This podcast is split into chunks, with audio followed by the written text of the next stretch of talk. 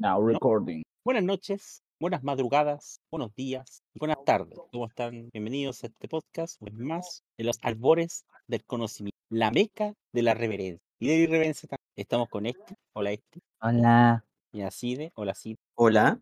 Y bienvenidos a este podcast en el cual, una vez más, hablamos de la vida. Pero lamentablemente no podemos hablar de Few porque se va, se nos va Few. Árbitro no pites el final porque Fiu se nos va.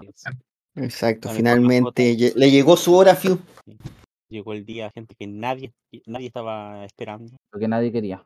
Nadie quería que llegara este día, pero va a llegar, amigo. Se va. Y no como se Fiu se va de los Simpsons. va de los Simpsons. Va a llegar en un, en un bote, en un barco, y va a quedar nuestro, nuestro glorioso Few. Bueno, pero para conmemorarlo tenemos tenemos cosas para hablar hoy día o no?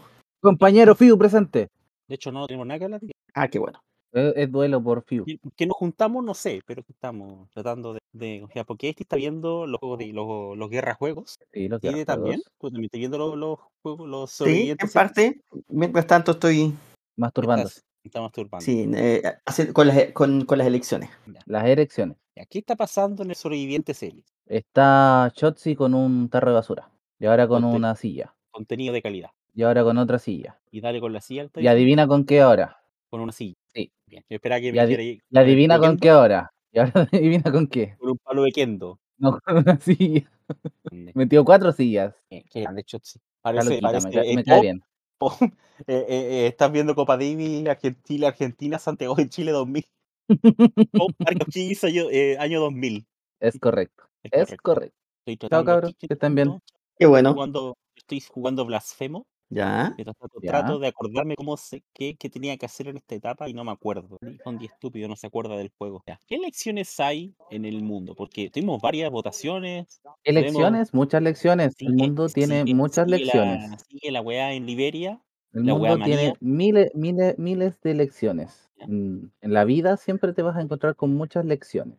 ¿Cómo vale? Eh, como eh, está loquita. Esa es la primera lección de la vida. Este es un loquito. Sos un loquito. Bueno, aquí acordándome que me sé más de una canción de The Cure. Acá escuchar una que me sabía, que no me acordaba que existía. Así que vamos en el conteo, tres canciones. ¿Que te las sabía o que las habías escuchado alguna vez? Había escuchado alguna vez y ahora me acordé, ahora sabía que era de ellos, porque no me acordaba que era de ellos. Igual, igual si, si lo hago, si, em, si, si me, si me mostráis una foto de la banda del grupo, yo ni voy a cachar que eran ellos porque están súper informales y es súper random ver bandas británicas muy formales. Así con polera, como, como una, como si estuvierais un domingo a las 3 de la mañana, en 3 de la tarde, digo, viendo fútbol. No estén así. Pero bueno. Ahora sí, ¿qué pasó en el mundo? La gente eligió por sus candidatos, Sí. votaron, se convirtieron en caballitos. Hay, hay elecciones que podemos mencionar. ¿Cómo cuál? Hay elecciones dignas de mención. Sí, Hay dos elecciones que vamos a, a dejar, eh, que las vamos a mencionar en el segmento internacional, porque son relevantes y además corren como por carriles parecidos, que es en el caso de eh, Países Bajos y el caso de Argentina. Pero además de eso, pues, tenemos los resultados de la segunda vuelta en Liberia, donde George Weah se, se postulaba que había ganado por in extremis la primera vuelta. la primera vuelta por un margen muy, muy, muy bajo. Claro. La segunda vuelta también se definió por un margen bajísimo. De hecho, en una elección de 1.600.000 votos, más o menos, la diferencia fue de 20 de 20.500. Na- nada, weón. 50,64% contra el 49,36%. El ganador es el opositor Joseph Boakai, No, qué mal. No expresidente además desde 2006 a Se 2000 vendió, se vendió la wea. o sea, ex vicepresidente de 2006 a 2018. Ex país. Ahora ese es. ex George es eh, Ya no es la wea. pierde la, la- la segunda vuelta. Es un héroe nacional y no lo eligieron. No, no puede ser. Indignado. Y que se comieron Exacto, fake news eh, y que le iba a quitar la casa. Y lo, pero sí, lo importante es que eh, también es una transición pacífica del poder, lo cual no es muy ¿Qué común clase, en qué África. clase de África es esto? Devuélvame el África Exacto. que todos conocemos, por favor. ¿Qué me va a decir después que tienen comida? Y tienen estabilidad, que son buenos para la pelota ahora. No, ¿Que mandan a jugar a blufeando, sub-20 de verdad? Estáis blufeando así. de- Sí, así que el presidente no ¿eh? reconoció, reconoció su derrota y por lo Más tanto va a haber cambio de mando. Más conocido Exacto. como Don Wea. Don beto. Sí, el, el momento clásico. icónico de este país, un clásico de este. Clásico. weón. Ya, pero para que, para que- para su tranquilidad, también tenemos, tuvimos elecciones en Madagascar. La película. Exacto, el lo que fue el paso este 16 de noviembre, donde fue una elección que se había postergado por, por varias razones, principalmente violencia política. Eh, después ¿Cuándo la oposición, la, la- la oposición boicoteó las elecciones ¿Cómo se te ocurre que hay violencia? Debido a Te que en su momento también se eh, no le permitieron reunirse con, eh, o sea, lo- los candidatos de oposición no se no les permitieron hacer campañas en algunos momentos y sorpresivamente el presidente, el, el, el presidente o renunciado, llamémoslo, porque renunció para postularse a la, Ah, a la elección, Eso, eso me acuerdo. Andy Rajoelina, ganó la elección con el 58,95% de los votos. O sea, hizo todo fríamente calculado. Exacto. Eh, en segundo Eh. lugar quedó Mark Raba, Ravalomanana, Dijo, chécate este trucazo y renunció. exacto, con el 14,4%. Este y tercero quedó. Siteni Randgana Sololañaquilo con el 12,10%. Podríamos pasar leyendo todos los nombres y haríamos cinco horas más de programa, pero esos son los tres candidatos Basta principales. Basta de inventar candidatos. Basta de inventar candidatos. Eso sí lo inventa en el calendario electoral Generator. De hecho, tiene, tiene un- una inteligencia artificial que le genera elecciones toda la semana. Exacto, Sí, muy bien. el Electoral. ¿Qué elecciones se nos vienen? Porque esas son las, las, las- las elecciones que tenemos. A ver, deja abrir ¿Qué? la boca porque se nos vienen. Sí, ya. Vamos a tener elecciones en Egipto. El sí sí y el no no. Sí, finalmente hay cuatro candidatos aprobados. ¿Y quién los tiene Era- que aprobar? Era como Eh, tiempo, eh, no era ahora. Hay un comité administrativo que, porque todos los candidatos tienen que presentar eh, Oye, la- apoyos. ¿La negra Eh, dándole latigazo firmas. a la japonesa? ¿La negra dándole latigazo a la japonesa? ¿Qué es esto? ¿No debería No ser al revés? Ya, necesita Basado en hechos reales.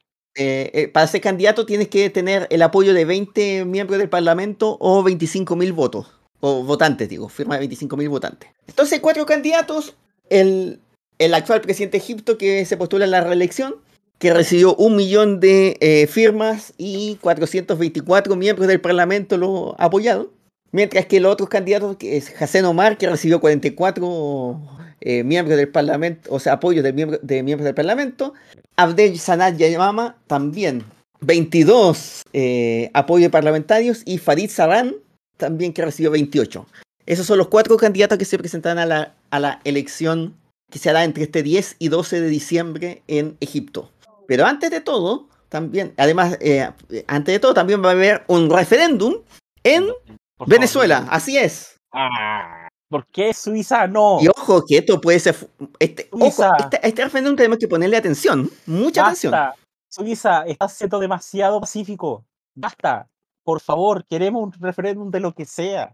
Lo que sea. O sea, no sé, güey. Sí, no, pero ahora, ahora verde, sí, güey. pero- sea, y- pero- ya, pero un referéndum. en Suiza no te va a llevar a una potencial guerra.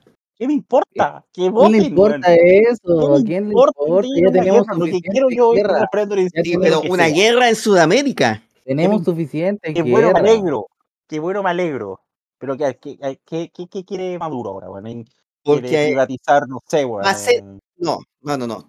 Tiene que ver con la controversia con el país vecino de Guyana. Porque no olvidemos que hay una controversia Ah, con el Sequibo, ¿no? eh, por el Esequibo. Esa cual es la más una, una disputa de hace como 150 años que al final no tiene ni un sentido porque se, se supone que la Corte Internacional de la Haya le rechazó la... Ya, Le- como exacto. que le, dijo que lo tenía, no, no, es- no, o sea, no lo rechazó, pero sí como que no... No, No tenía mucho la- jurisdicción. No tenía jurisdicción, ¿una wea así? Una cosa, no tanto, como que no le prestó No, mucho sí, al, al revés, fue como que tenía jurisdicción, porque lo que decía Venezuela es que no tenía jurisdicción para ver el tema. Ah, ¿ya? Y la Corte pero- Internacional de Justicia dijo, sí tenemos jurisdicción para ver este tema, por lo tanto, entró ahí. Entonces este referéndum, que es un referéndum consultivo, por lo tanto no es, Pero tú caché no es vinculante, hace cinco preguntas. Y estas, por eso, estas preguntas son importantes de cara a lo que podría pasar en este conflicto limítrofe. Primera pregunta. ¿Está usted de acuerdo en rechazar por todos los medios conforme a derecho la línea impuesta fraudulentamente por el laudo arbitral de París de 1899 que pretende despojarnos de nuestra Guayana Esequiba? Pregunta sin carga de por medio ninguna, Entiendo, además. es como el tema de las Malvinas. Pero la diferencia aquí es que, ¿a qué? Porque ya, porque las siempre necesita Malvinas, hay un enemigo, un las enemigo de Malvinas, afuera. tú decís, ya son de afuera, po, hombre. esta gente ya, bueno, en una historia histórica, en Britania, en Reino Unido estaba la mierda ahí, pero Guyana es un país independiente, y es un país que Pero no siempre tiene- vaya a necesitar una, una distracción, pues siempre. Sí, sí, pero es como el tema boliviano, puede ser como el boliviano con el mar también. O sea, bueno, hay conflictos, hay historias, pero lo de Guyana es como quitarle, y aparte, lo mismo que nos damos con Belice, Guatemala y Belice. No es una cuestión de, oye, hay una provincia que mira, es casi el 70% del territorio. O sea, no es poca cosa lo que quiere Venezuela. Y A claro, la weá, que me importa que se maten. no caso, pero eh, Hoy día ando hater, hoy día ando, ando hater, aviso. Primer aviso. cual- cualquier mapa que tú consultas y sale Venezuela, todos jugando, ahí falta el seguido, ¿qué me importa? El tema es que ese laudo arbitral que le dio el territorio a Guyana y generó la línea que hoy día está en disputa. Después de eso, por varias razones, se llegó a un acuerdo en 1966 que es, eh, es un acuerdo para, para llegar a, a- un acuerdo en conjunto entre ambos países para resolver el laudo limítrofe, o sea, la- el conflicto. Y se han hecho ¿Cuánto- varias comisiones al respecto y todo eso desde el 66 en adelante. Ya, sin embargo, Guyana decide decir que eh, pide que sea finalmente la Corte Internacional de Justicia o las Naciones Unidas las que determine A las Naciones Unidas. la, Qué gran la parte. Qué buen chiste ese, claro. Tema que además los dos no están de acuerdo con ese en, en qué, el- en qué quiere decir ese acuerdo. O sea, en el fondo es No tengo por qué Para- estar de acuerdo con lo que pienso. Sí, pues, el acuerdo que firmaron habla de que eh, iban a hacer una comisión mixta entre ambos países para definir si el laudo ar- arbitral de 1899, que determinó las fronteras actuales entre ambos países, Claro. es válido o no. El tema es que para Venezuela considera que ese, ese está implícito dentro de ese acuerdo en la nulidad del, del, del laudo arbitral de, eh, de esa época, mientras que para Guyana no, simplemente estamos verificando si es válido o no, pero mientras tanto Venezuela no demuestre que es inválido, sigue valiendo. Sí. ¿Ya? Entonces, por eso es importante la segunda pregunta, que dice, ¿apoya usted el Acuerdo de Ginebra de 1966 como el único instrumento jurídico válido para alcanzar una solución práctica y satisfactoria para Venezuela y Guyana en torno a la controversia sobre el territorio de la Guayana Esequiba? Y de aquí vienen las terceras... ¿Tengo que dar una respuesta ahora? No, tú Ah, no. ya. Ah, muy bien, gracias. Pero las preguntas, las siguientes preguntas son las, son las preguntas complicadas. Pregunta 3. ¿Está usted de acuerdo con la posición histórica de Venezuela de no reconocer la jurisdicción de la Corte Internacional de Justicia para resolver la controversia territorial sobre la Guayana Esequiba? No, van a- ah, Eso, eso igual es un poquito pasarse por la raja las las internacionales, pero bueno. Ya. 4. Ya uno puede ¿Está, decir que la... Perdón, perdón, perdón. Sí, sí. Déjame. ¿Está usted de acuerdo en oponerse por todos los medios, con forma de derecho, a la pretensión de Guyana de disponer unilateralmente de un mar pendiente por delimitar de manera ilegal y en violación del derecho internacional? Y la 5. ¿Está usted de acuerdo? Exacto. Pero, pero, bueno, ya, ya, ya. Ese es para Maduro, ese mensaje es para Maduro. Con la creación del Estado Guayana Esequiba y que se desarrolle un plan acelerado para atención integral a la población actual y futura de ese territorio, que incluya, entre otros, el otorgamiento de la ciudadanía y cédula de identidad venezolana conforme al Acuerdo de Ginebra y el derecho internacional, incorporando en consecuencia dicho Estado en el mapa del territorio venezolano. Mira, yo diría que se pasaron para el pico, pero eh, eh, estamos hablando de Venezuela, así que es como obvio, ¿no? Sí, ya. El tema es que obviamente a Guyana no le gustó nada. eh, la Organización de Estados. Americanos ya dijo que eh, es Por ilegal. lo que sea no le gustó. ¿Qué? ¿Por qué no le gustó? Qué raro. Raro, ¿eh? ¿cómo se te ocurre? La comunidad del Caribe tampoco también indicó que apoyó a Guyana. Son puros yanquis. Sí, y, Técnicamente sí. y- así que la crisis, la crisis se, se aproxima. Y el tema es que el temor que, que se está generando Acercándose. es que haya una. No, porque, bueno, hay que, hay, hay, se te mete Estados Unidos de hasta por si acaso la weá mete una guerra y po. Bueno, no sabemos que, bueno, últimamente. Pero Guyana, ¿de quién es? ¿De quién es? ¿De qué país eh, es? eh, de Guyana? pues, Es independiente, po. es ex colonia británica, pero es independiente. Ah, ya. Bueno, no es como Surinam, porque Surinam es independiente, pero aún depende de una que otra cosa de Holanda, po. No mucho ahora. ¿De qué? Ah, no, pues, estoy cuidando ese De Países Bajos. ¿De qué? ¿Surinam? ¿De qué? ¿De Irlanda? No, De Holanda. Ah, Países Bajos, entonces, digamos. Países Bajos, perdón. Yo, yo siempre critico eso, pero ahora me tocó a mí. Me la comí, lo siento. ¿Y la de Holanda? También. Y la Bélgica, más que nadie. Fondi, ¿Te gusta la belga? ¿Te gusta la belga? Y el belgicano. Y la próxima y la otra elección que, que queda es eh, Claro, La es- elección de elecciones Sofía. en Serbia. La elección de Sofía. pasando si en Suiza hubiese habido un referéndum. po. Sí, po, sí, po. Sí. ¿Qué va a hacer? ¿Qué va a hacer? ¿Qué va a hacer? Está loca, está loca, está loca. Es un referéndum, ¡No! Está loca. ¿no? ¿No? ¿Qué hizo? No, no, no, no hizo un referéndum, no les consultó si quería tirarse desde arriba de la jaula con una eh, tacho de basura en- ah, eh, puesto en la cabeza. Cómo dañan sus cuerpos para el deleite de todos nosotros. Sí, gracias. Gracias Saludos NFL. Ya. eh, en las elecciones se van a elegir nuevamente el Parlamento. ¿De quién? Eh, es una elección que debía hacerse en 2026, pero adelantó las elecciones el presidente Alexander Vučić. Vučić, Mm, ¿Qué ah? Serbia, perdón. Se me había olvidado, disculpe. Serbia, estábamos hablando de Serbia. Así Palos de que Kendo, palos de Kendo. esa, esa elección se va a realizar el próximo eh, 17 de diciembre, a la par del el referéndum en Chile, del cual vamos a hablar ya en el próximo segmento. ¿Referéndum de qué? Ahí vas a saber. A pesar de que no lo autorizaste, se va a hacer igual. No, no puede ser. Yo voy a presentar un, un recurso de protección con ese meme. Alguien verídicamente presenta el ¿Algo más, prueba. Fondi, mientras tanto? Por ahora no tengo nada. ¿No trajeron conspiración? ¿No Sí, sí, trajeron... sí, yo, yo tengo, yo tengo. yo Ya, tengo. ya, ya.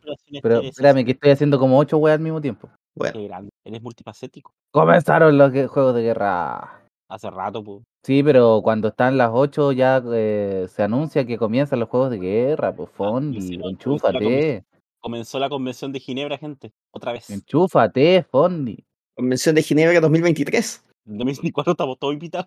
Sí. Cuando, cuando la convención de- tiene, va- tiene- vamos, vamos, Venezuela parece que se está ganando, quiere, quiere participar en la, en la próxima convención de Ginebra. ¿eh? Bueno, no, no los culpo.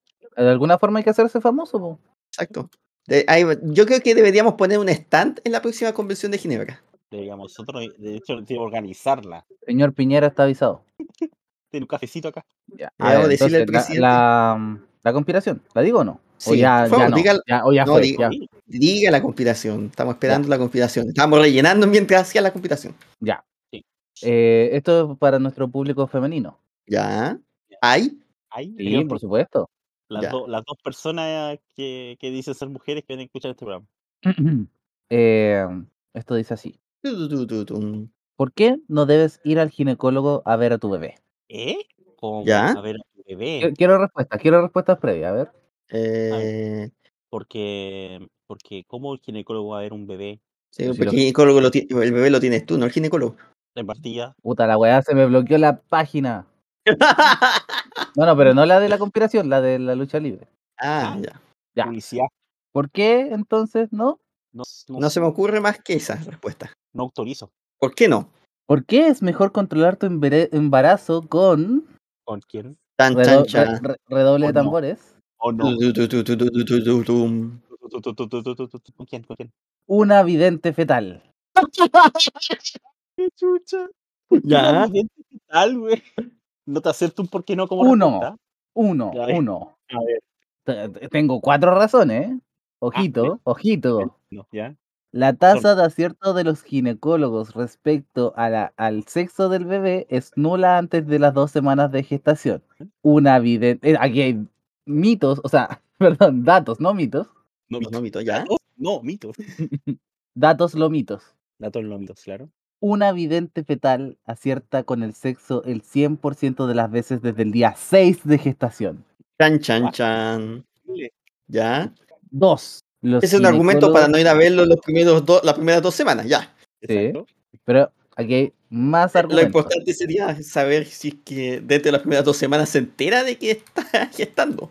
Exactamente. O sea, eso es complicado, pues sí. Y Ya, siguiente. y todo, po. Dice, los ginecólogos cobran grandes sumas de dinero por sus servicios. Los La, viden- la vidente fetal es mucho más económica. Imagínate tratar de pasar por la ISAPRE la vidente fetal. Debe estar cubierta, yo creo. En todo caso, pues no, no. Se, se cagan de la risa, vale. pues. Grupo exigiendo cobertura de FONASA a videntes fetales. De hecho, supremazo, por favor, de, de videntes fetales. Ya. Ah, Tres. Y aquí, muy importante, ¿eh? Si no Los era suficiente gine- con los dos. los ¿Ya? ginecólogos siempre buscarán la forma de mirar tus genitales. La No sé. vidente fetal no necesita hacerlo. No necesita, o sea, podría hacerlo, pero no necesita. Podría hacerlo, pero no hacerlo. necesito. Sí. No, no se me ocurre por qué podrías, podría, podría hacer eso. Ya. Ese Cuatro. no es, no es el peor argumento de todos, ya, pero no importa. Cuatro, las ecografías no muestran datos como el nombre, profesión y futuras situaciones Pero, de tu bebé. pero ¿por qué, güey? Incluso podemos saber su tendencia sexual.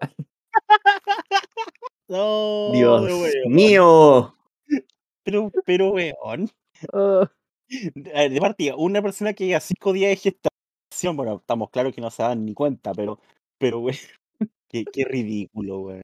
Ah, Ay, Dios mío. Bueno, así que ya saben, no a los ginecólogos, sí a los videntes fetales. Por Dios santo. Esto, esto, Esto es no sé. De verdad no tengo palabras más para indicar eso. Fondi, no sé si tú tienes algo o nos vamos mejor a hablar de temas nacionales, porque de verdad que no tengo más, más que decir. No, yo tampoco, estoy sin palabras. No sé, no, no tengo nada que decir. Esto es demasiado.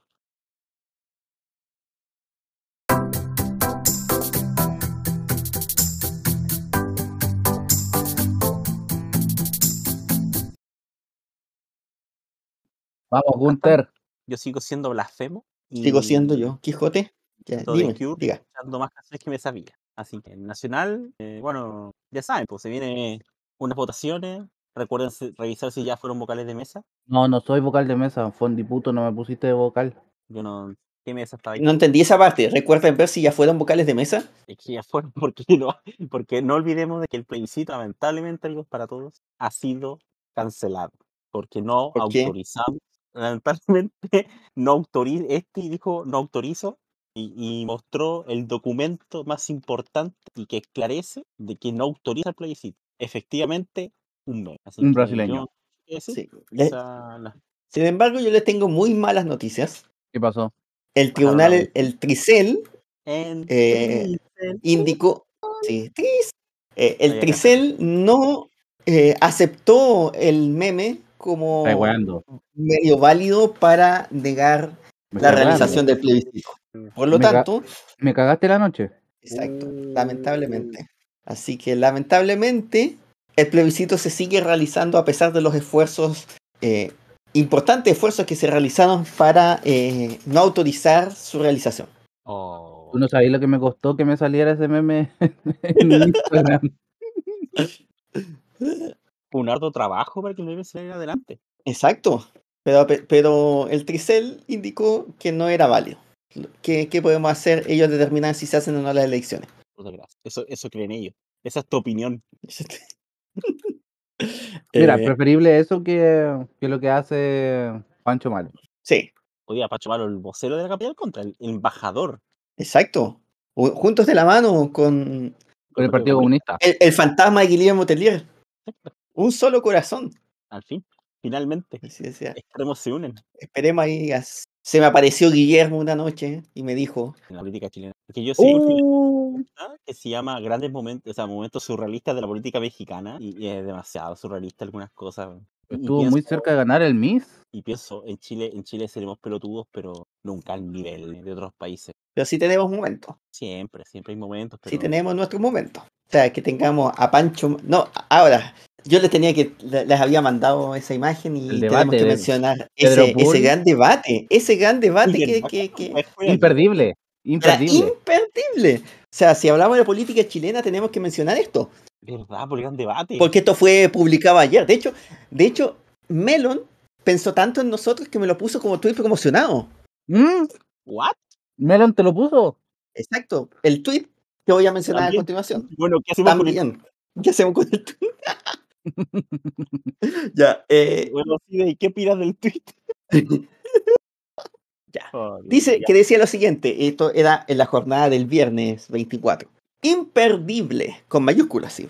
Ah, es que eso te señala que es imperdible. Sí, sí. Es que de hecho hay, hay tantas cosas aquí que, que podemos sacar antes de, de meternos en el tema que no queremos conversar. Hoy a las 10 de la noche debaten Debaten. Ah, no es un Pedro debate. Pool, Wow. Arturo Grandón y Munir Álamo, tres ciudadanos que han explicitado su voluntad de ser, de ser presidente de Chile. ¿Quién es Munir Álamo? ¿Quiénes son? No tengo puta idea. ¿Qué proponen? Debatirán sobre siete ejes temáticos. Anótelo, porque- hoy 10 pm. Pedro Pool. Obviamente, Obviamente lo conozco. pero eso- ¿Quién no lo al, a los otros dos, a uno lo he escuchado, al, al que no es Munir. Pero a Munir nunca lo había escuchado. Solo conozco a Giovanna Grandón, ¿no? Y no sé si se siente orgulloso de eso. Ganó Gunter. Y tampoco es mala persona. qué sorpresa. Pero habrán highlights del debate, porque yo, bueno, me quedé dormido, lo siento.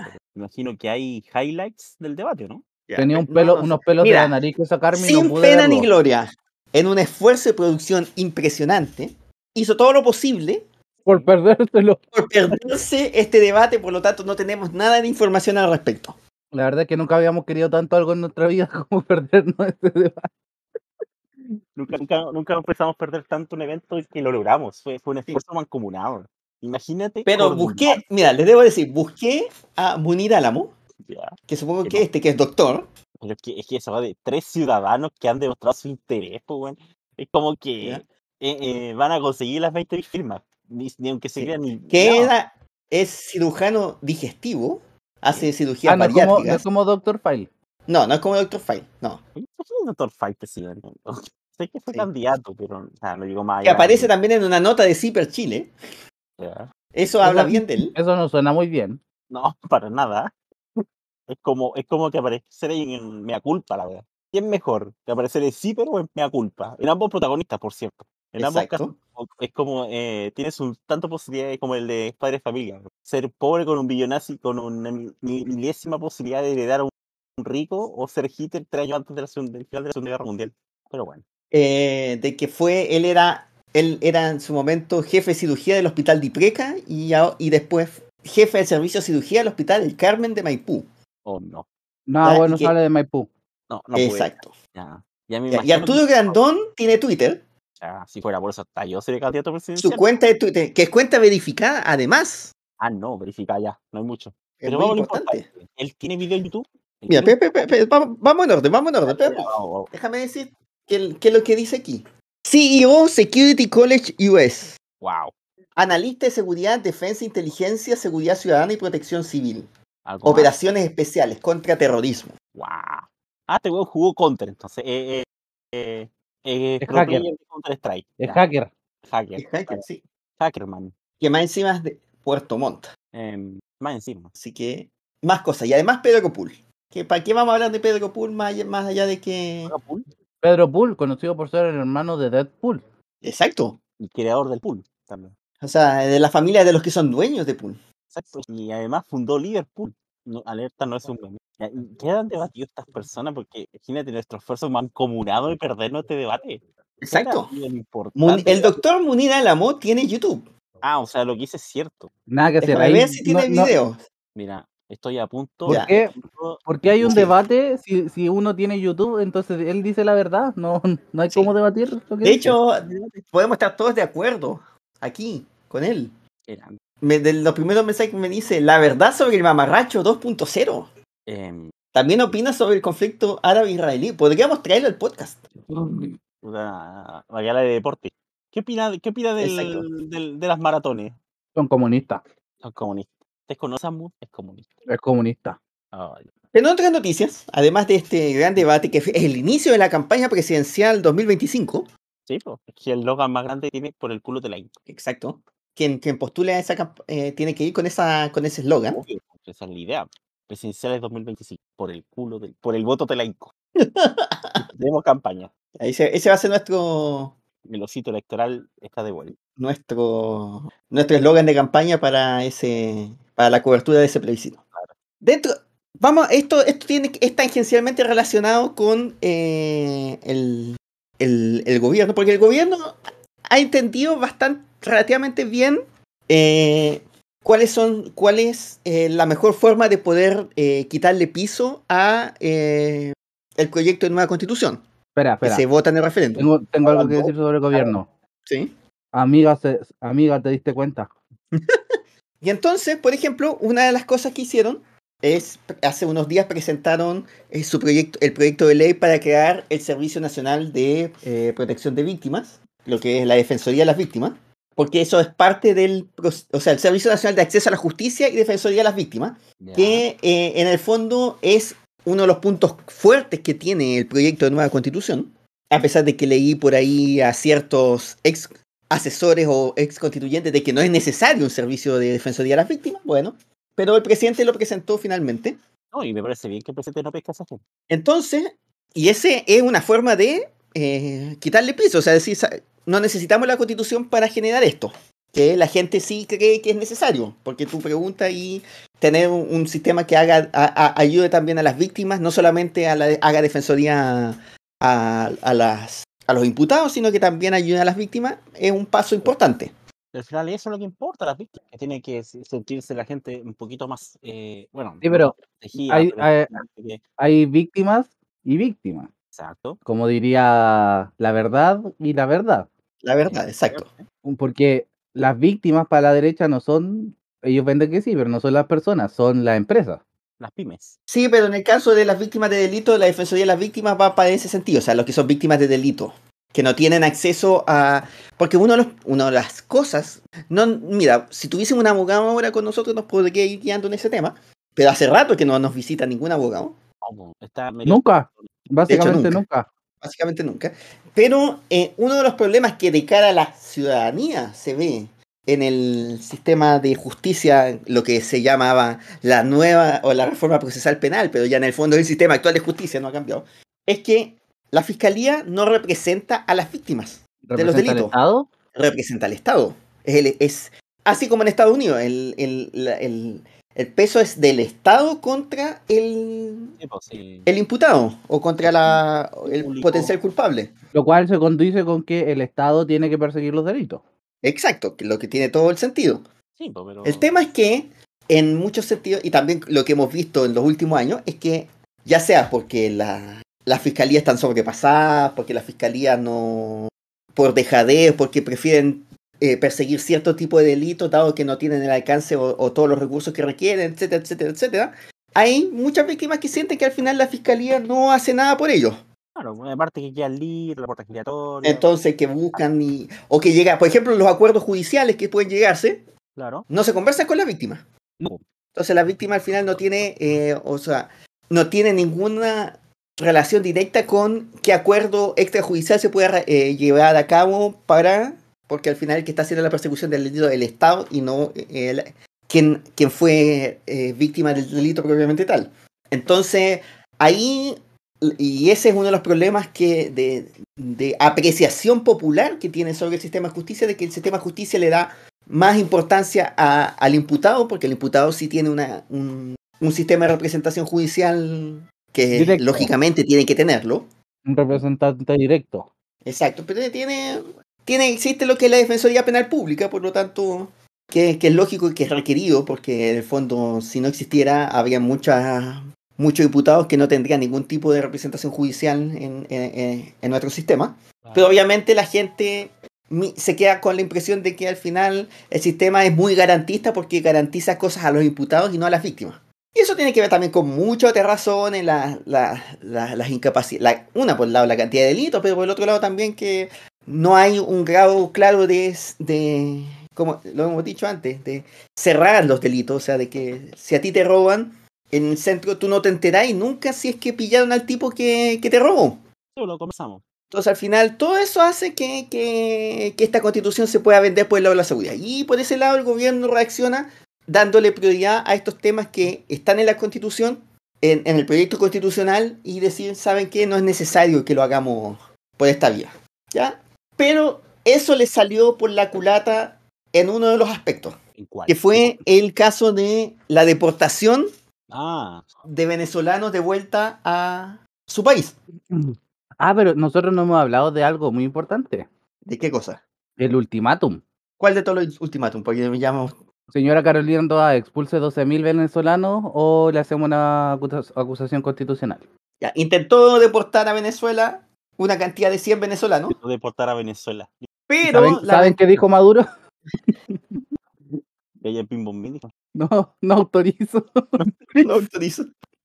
Le creo. Sí. No autorizó. El, go- el gobierno no contaba con la carta del meme de, del mono. Oh, El tema es que el problema, uno por un lado es que eh, supuestamente hay acuerdos entre ambos países para recibirlo y supuestamente, según lo que dijo la ministra Toa, no le permitieron eh, recibir a- en, eh, en Venezuela el avión que llevaba a estos deportados. Sin embargo, eh, sin embargo, el problema pasa porque el, el director de inmigraciones dijo una cosa distinta. Bravo. Dijo, sí Dijo que en realidad, dicen que en realidad lo que pasó fue que hubo un problema técnico en la autorización para que viajaran al espacio aéreo. No que no estaban recibiendo los deportados. Problema técnico, recibieron un meme. Recibieron un meme. que dijo no autorizo y no autorizar.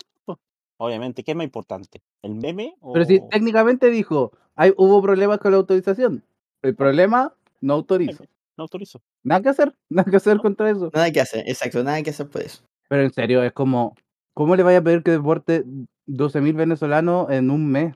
Con 120 aviones. Y todo es autorizado por, por el meme. Sí, ese es el problema. No, nada esperaban en el no esperaban en el Partido Republicano que usaran la carta truco. Y más encima ellos habrían usado también. Miyuki Yo se había atrevido a usar esas cartas trampa. Exacto. Claro, pues, están, están prohibidas. De hecho, es más permitido. la no autorizo. No, pues, imagínate. No, eh, Gobierno de Sebastián Piñera. Señores venezolanos, vengan todos por favor. Un gobierno después, la derecha. Deporte 12.000 venezolanos en un mes o le echamos. ¿Cómo, weón? No, si la, no tiene ni un sentido lo que están diciendo. Si están desesperados por una meterle una acusación a Boric. No están. No, sí. O sea, no al presidente, pero sí están. Es que es el periodo de campaña. Y en un periodo de campaña se, se va haciendo. Sí, el- el pe- esta campaña se está jugando. O sea, de cara a, la- a- a lo que está la, la oposición o el, el grupo que está en el a favor, Claro. por el lado de la seguridad. Esa es la carta que tienen para jugar este tema. Por eso le han dicho, lo han llamado la constitución de la seguridad y todo ese tipo de cosas. Lo que pues, jamás debería ser una constitución, po. Claro. Exacto, pero, pero de cara a eso, de, esto va. Obviamente. Lo que más tiene es seguridad. pues, Sobre todo para liberar, para liberar narcos. ¿Verdad? Luis Silva ya confirmó, haciendo campaña por el en contra, de que eh, no se va a poder juzgar a los narcos. Bueno, igual la franja ha sido bastante tranquila comparado con la anterior. La anterior tuvo unos momentos horribles. ¿La has visto, Bondi, la franja? Un poco. He visto como un par de cosas como para ver por qué la gente se está Esto sí. ¿Y no queréis verme la franja ahora? ¿Acaso discusado tú? No, no estamos hablando de esa franja. Ah, ahí, También podría decirle la zanja. la que quiso acercarse en Arica. No, en Colchane. Ahora no es mala idea. No, está, no En, Arica, en. Arica, en Arica podrían hacerla para separar a Arica de Chile. Yo creo, yo creo que, que los más felices con que Arica vuelva a ser peruana son los, son los chilenos a esta altura. Bueno, eh, entonces, obviamente, como se está jugando en este terreno, ya eh, el gobierno está tratando de, en parte, tratar de, de, de- mostrar las contradicciones para hacer que sea, que el gobierno se vea débil en seguridad, como va a decir, si no, si una constitución no lo, si la constitución no los obliga a actuar en seguridad, eh, no lo van a hacer, ese más o menos diría, es como el argumento que están tratando de presentar. Más allá de también de, de otras cosas polémicas que han ido apareciendo en las franjas, en las franjas, Un clásico. particularmente la, la, la, la última la última polémica que está dándose vuelta es por un, un, un- un fragmento de la De la franja, ¿no? de la franja de la- del apruebo, o sea, del a favor, Lo que dicen que se jodan, ¿no? exacto. Eso demuestra dos cosas. La primero que, que la campaña de, del, de la favor siempre, siempre tiende a ser más agresiva que la franja en contra. Y segundo, que la franja no sirve. Sí, que en el fondo lo que decían era que el, el argumento que presentaban eso era que en el fondo los que quemaron un país entero para tener una nueva constitución ahora quieren la que hay y mantener todo como está. Claro, pues, y poca gente entendió eso. Había que rebuscarle un poquito al ese fue el argumento un poco ahí. y- Claro, pero había que rebuscarle. po. Igual es, es- es bonito darse cuenta de que ahora son ellos los que tienen los fallos comunicacionales. Sí, Los verdaderos chilenos. exacto. eh, Luis Silva dándole la razón a los que dicen de que la nueva constitución puede dejar libre a los narcos. Tienen, tienen momentos ahora. A ese- Sí, es que tienen sí- sus propuestas moralizantes que es de lo mismo que había pasado el- de eh, que también había pasado en la otra campaña a favor y en este caso también. El cambio obviamente además es mucho más notorio cuando tú habláis del, de que estaban en- con el rechazo con amor hace un año y Claro. ahora eh, recurren al que se jodan. No, pero, o sea, mañana sale la encuesta y ya a esta altura es difícil que haya un cambio. No, es muy difícil que... Yo creo que, va a haber, yo creo que va a haber también poca participación. Por más de voto obligatorio y weá, va a dar lo mismo. Y también yo creo que tiene que ocurrir algo pero catastrófico para que ganen a favor. Una cuestión, de, una cuestión donde la, se vea notoria que, a- que, lo, que le sirva a la campaña. Una opción que no veo factible sería algo con respecto a que sea demasiado grande y que use O con respecto a meterse ciertos objetos Sí. en ciertas partes del cuerpo. También según, mira, estoy citando una la cam- lo que dice ex ante, así que no tómenlo con muchas pinzas.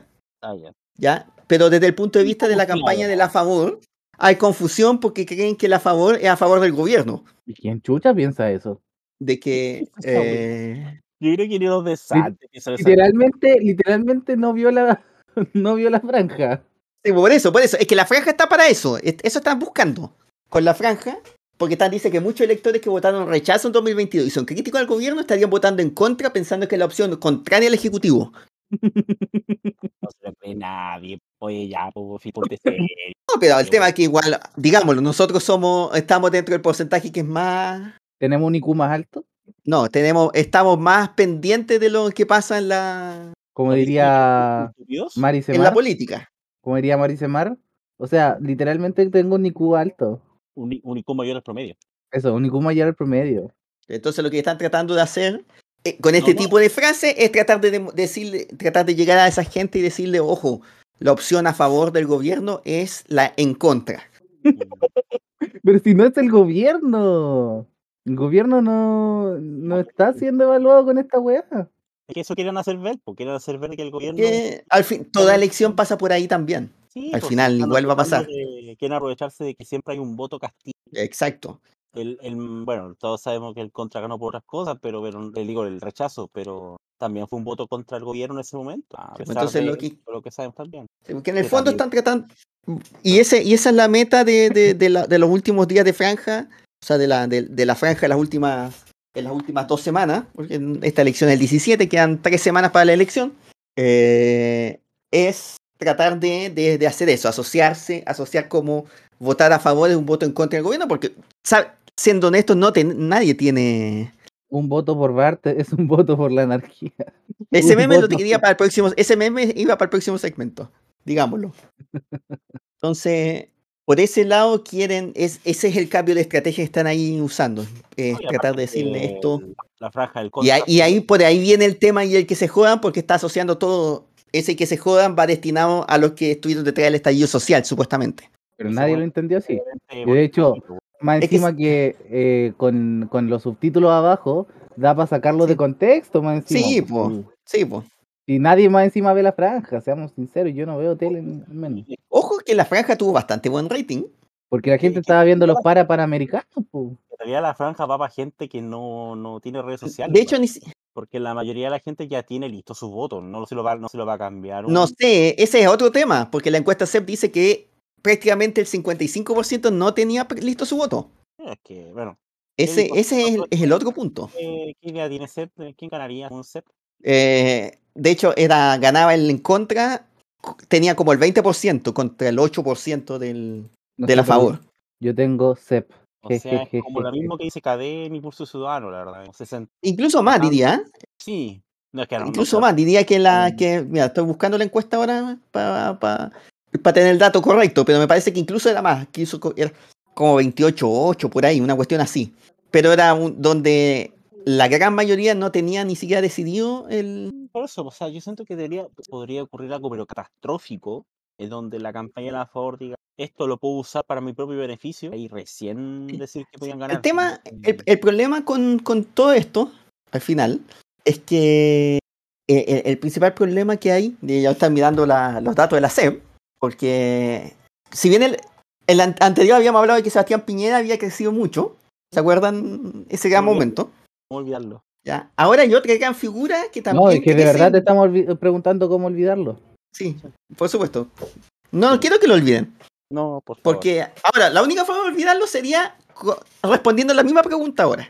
Ya sabemos quién es Piñera. Porque hay tres alzas significativas en la evaluación negativa. Mire, negativo. ¿cómo, ¿Cómo olvidarlo? Por favor, no insistas. ¿Cómo olvidarlo? Dinos el secreto. No, no, no, no quiero que lo olviden, no les voy a dar el secreto. ¿Cómo olvidarlo? Insisto. Por favor, Olvidarte. basta, ya basta de estupideces. Sé que procuro, pero me acordé. Pero, de la buen- por ejemplo, la aprobación positiva de Rodolfo Cartel bajó 14 puntos en esta encuesta Bien. a 33 No más populismo. y subió la evaluación negativa a 34 puntos. La evaluación positiva de Evelyn Matei bajó 9 puntos ¿Pero por qué bajó a- tanto? eh, hasta septiembre-octubre, pero sigue siendo la, más, la mejor evaluada de todos, Ya. con 46 puntos. De evaluación positiva. Popular. O sea, Por que- otro lado, la evaluación negativa que aumenta es la de Álvaro Elizalde, que sube 9 puntos a 37%. Sal de. Y también sube la evaluación negativa de José Antonio Cast de 38-44%. A ver, a El ver. país se volvió de izquierda, de un mes a otro. Si Eh, y es según la alguien aprobación del gobierno 26% contra 61% de desaprobación. un clásico. Ya, aquí estaba, sí. 30% en contra, 8% a favor. Eso era lo que estaba en la CEP. Y 53% que no lo ha decidido. Eh, también, obviamente, el tema es que hay muy poco interés por este proceso. Y la pregunta que le hicieron es: ¿qué pasaba si ganaban en contra? ¿Qué querían que se hiciera? No, porque se cierre todo nomás. Una kermés. El 29% quiere que se elija otra asamblea para elaborar una nueva constitución. Bueno, eso es más puntos por favor, po. El 26% que se mantenga la constitución vigente en mi general. La estructura, la del lago. 19% pide que el Congreso reforme la constitución vigente. Ya. Y el 12% que el Congreso elabore una nueva constitución. O sea, nadie tiene la hueá clara. Nadie tiene claro exacto el tema. Puta la wea. No hay una mayoría, no hay una opinión mayoritaria. Eh, exacto. No, yo creo que ya deberíamos cerrar la puerta. El tema es que nunca nos vamos a poner de Sí. acuerdo. Te creería si pudiéramos, no sé, tener un consenso, pero no hay formas. Estamos, vamos a tener, vamos a seguir en los Mira, extremos. Y aquí también el tema, y, y esta es también una cuestión importante que pasa también, no tanto con el tema seguridad, pero sí, la CEP pregunta por inmigración, Ya que es el tema en boga y todo. Es técnicamente lo mismo en realidad. ¿ya? Primera pregunta que hacen es, eh, ¿qué tan orgulloso se sien- se siente ser chileno? El 92% se siente orgulloso, muy o algo orgulloso. Después le preguntan si está en desa- acuerdo o desacuerdo con la afirmación ser chileno es una parte importante de mi identidad y el 87% está muy de acuerdo y de acuerdo. Pero aquí viene la pregunta importante. ¿Creen ustedes que los inmigrantes reciben más del Estado de Chile que lo que aportan con sus impuestos? Yo creo que todo el mundo va a decir que sí, un gran porcentaje. Le pusieron de 0 a 10, una tarjeta de 0 a 10, donde eh, solo, el 0 es solo reciben y no aportan, y el 10 es solo aportan y no reciben nada. Imagino que casi. El todo mundo- 45% indicó de 0 a 3, el 39% de 4 a 6 y solo el 11% de 7 a 10. O sea, O sea, chúpalo entonces. la gran mayoría Es que de no- los... no sea de siempre, ¿eh? O sea, al que tú le preguntiste dice, no, es que los extranjeros reciben en casa, que reciben cuestiones, o sea, para ellos es más fácil. Yo nunca he visto todo eso, pero para ellos no, pues es- es súper fácil encontrar casa porque les dan las casas, les dan plata, el gobierno les da cosas. Al que le preguntiste a decir eso. Recuerda que le pagaban 500 dólares por haitiano a, a Bachelet. No, y he escuchado gente que realmente dice eso, tampoco es un, un clip de, de- de segunda. po, y que no, eh, Eh, y le preguntas, pero después viene la, la- la otra parte, que es, eh, yo creo que es tan interesante como esta, esta respuesta. Le preguntan, ¿con qué frecuencia usted se relaciona con personas inmigrantes? ¿Discrimina usted a los enanos? Sí. El 38% dice que siempre o casi siempre se relaciona con inmigrantes, el 24% que a veces y el 38% que nunca o casi nunca. Pero a los, y, a, y a los que se relacionan con personas inmigrantes le preguntan, y en general, de las veces que se relaciona con personas inmigrantes, ¿cuántas diría usted que son relaciones positivas? Me imagino, diría que un buen porcentaje es bajo. No. Y esa es la parte que podría ser importante y sorprendente. El 76% dijo que fueran todas o casi todas, o la mayoría de las relaciones que tienen con los inmigrantes son positivas. Y solamente el 23% habla de que es la mitad o menos de eso. Ya, eso es importante. Entonces, entonces hay un- una disonancia que va a pasar siempre entre, entre cómo vemos a los inmigrantes en como conjunto contra cómo vemos a los inmigrantes que nos relacionamos en el día a día. Bueno, también hay que decir que hay cierta nacionalidad que causa más resquemor que la otra. Sí, pero igual dentro de todo eh, No, si todo te es un conjunto. Sí, ¿ya? Y entonces, pero, pero pasa por ahí. Pero eso, todo eso entra de cara a lo que es eh, el plebiscito constitucional, donde, por un lado, algunos, eh, según, según la, eh, lo- los que están haciendo el estudio a favor, hay muchos que están en contra, pero sin saber que están en contra, que, que, que, es- que es por estar en contra del gobierno. claro. es muy ridículo. si es que está No lo sabemos. Vamos, tal, yo no lo sé. Tal vez si tengan razón y nos veamos, veamos una tremenda sorpresa después producto de estas campañas que están haciendo ahora. No lo sé, o capaz que sea igual y el resultado sea más contundente como lo dice la CEP. Si, la, si, si es, si eso que dice la CEP lo llevamos a 100, a base 100, eh, estaríamos hablando de que en el fondo es un 75-25 a favor del en contra. ¿Como a favor del en contra? O sea, exacto, a favor del en contra. Ahora viene, ahora se debería publicar Academia Impulso Ciudadano mañana, a la hora, a la hora que estamos grabando. Por tanto, vamos a tener un, vamos a tener ahí un, ya una idea un poco más clara de, de si se está tan bien, tan cercana, en realidad. Sí, por eso, la, la encuesta, obviamente la encuesta, hay que hacer ese- el, el- el- esta, este, esta- este paralelo dice simplemente que esta, esto obviamente se hizo, eh, es- tiene un cierto retraso, esta- la- el, eh, estudio de campo de la CEP es mucho más complicado que las encuestas KD o Pulso Ciudadano, que otras que son mayormente online, con paneles online y algunas llamadas telefónicas entre medio, que, el- que la CEP se hace, se hace cara a cara. eh, y de hecho el proceso de el trabajo de campo es mucho más prolongado. De hecho, eh, se hizo durante todo el mes de octubre. Entonces, también no va a reflejar tanto No, lo que esté pasando ahora, sino que refleja lo que estaba pasando hace un mes. Claro. Entonces, obviamente la, la Academ y la Pulso Ciudadano tienen la ventaja de que son encuestas más instantáneas más y, y más actualizadas. Por eso hay que dejar punto ahí con la CEP de que obviamente dice esto, pero no necesariamente es lo que está pasando ahora, pero sí la fotografía de hace eh, un mes, incluso más. Porque se empezó entre el 24 de septiembre y el 2 de noviembre, entonces ese trabajo se hace se tra- ah, durante todas esas semanas. Eh, entonces, por ahora, tenemos que esperar qué es lo que dice el, el nuevo proceso que van a decir la encuesta. Estamos a tres semanas, vamos a ver si la franja, las, eh, est- este, este cambio de tono de la franja lleva a algo o no que ha sido eh, en un proceso que... Yo tengo mis dudas porque recién ahora, ahora, ahora la gente va a dejar de prestar completamente atención a la franja.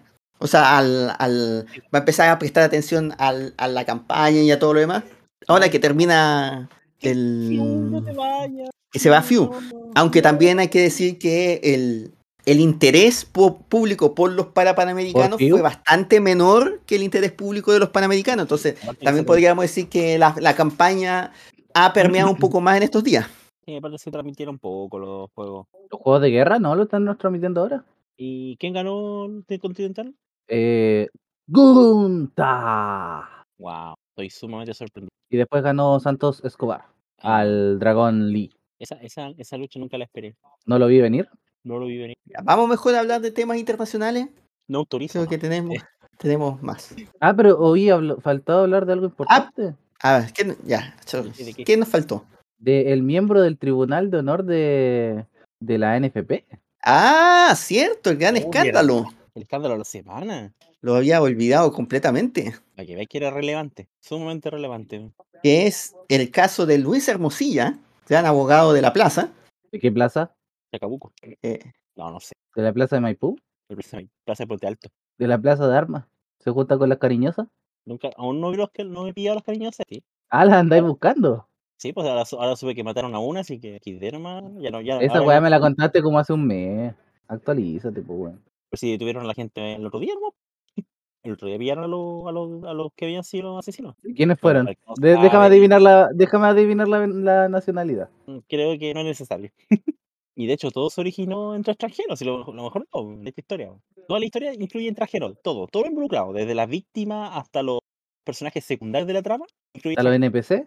Sí, porque era una proxeneta dominicana que le cobraba a, bueno, le cobraba a, la- a, la- a la- a las trabajadoras y pilló una venezolana, una venezolana que estaba haciendo lo mismo y se pusieron a pelear. Acto seguido, lo, la secuestraron y F. Estoy contando la forma menos, menos, chi- menos chistosa posible porque la historia, bueno, terminó mal con alguien muerto, pero Así que ya lo saben, gente, pues. Luis, Hermo- Luis Hermosilla asesinó a una prostituta. Esa es la noticia que teníamos que decirle. ya. Eh, no, hablando en serio. ¿cuántos clientes tenía? ¿Quién la prostituta? o Luis Hermosilla. Es como lo mismo. Es que lo mismo, claro. Luis Hermosilla se, fil- se le filtró un audio. Lo filtró la abogada que estaba con él. eh, estaba la, la abogada Leonardo Villalobos, el empresario Daniel Sauer, que descubrimos que en realidad tenía mal puesto el nombre, porque su ¿Cuál era el oficina tenía tomada piscola. Sí, pues, era e- esa web, pero, pero Sauer. Ah, Sí, sí, sí. y eh, donde supuestamente se abordaban a funcionarios públicos, en un audio que duraba como cincuenta y tantos minutos, ¿Y, que, que- y lo escuchó Zipper? y que lo publicó Zipper.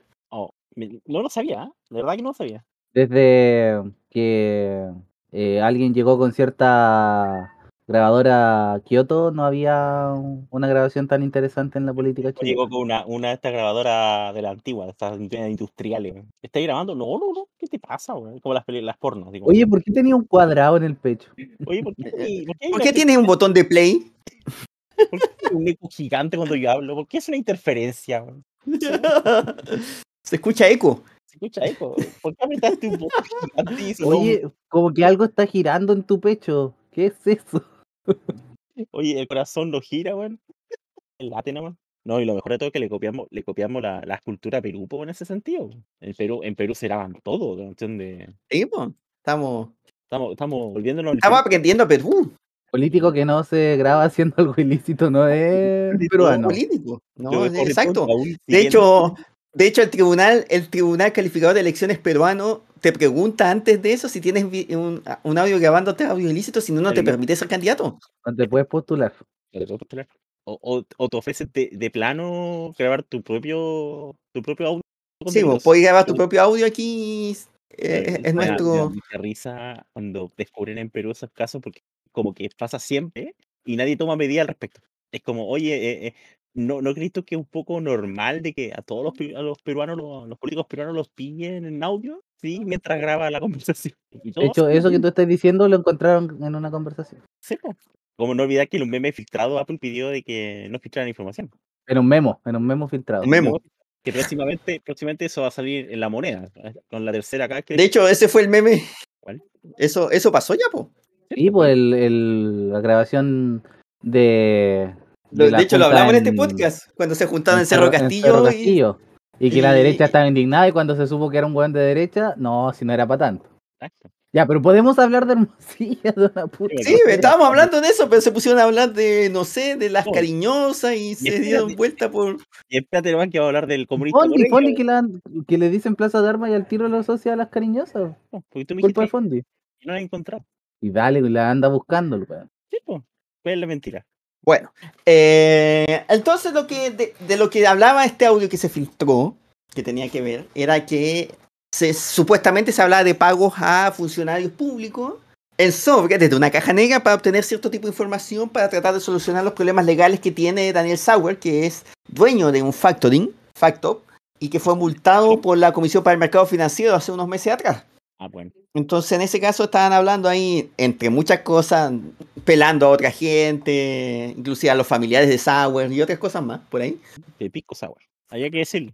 Pero si por eso es la talla, Fondi. La talla fue hace rato. Su apellido no es Sauer. No, pues, es roncola, lo sabemos, pero, pero hay que. No tampoco, no, no te hagas el chistoso ahora. No soy chistoso, amigo. Yo soy, no soy el titán de la comedia. Les mentí todo este tiempo. Ahora, ahora, ahora me suizo. El tema es que están sacando... eh, no queda claro que los pagos sean para eh, vulnerar o para cambiar o para...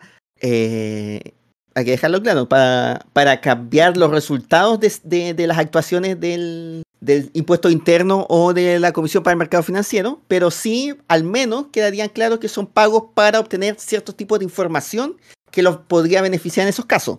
Muy bien. No sabemos qué información, hay, hay muchas más vueltas que se, que se pueden ir dando, pero la- la- el audio filtrado va referido a esos temas y obviamente eso ha relacionado y ha generado también una explosión importante en el ámbito político porque Luis Hermosillo es un abogado que ha estado relacionado mucho tiempo a Todos los sectores Todos. políticos. todos los sectores políticos.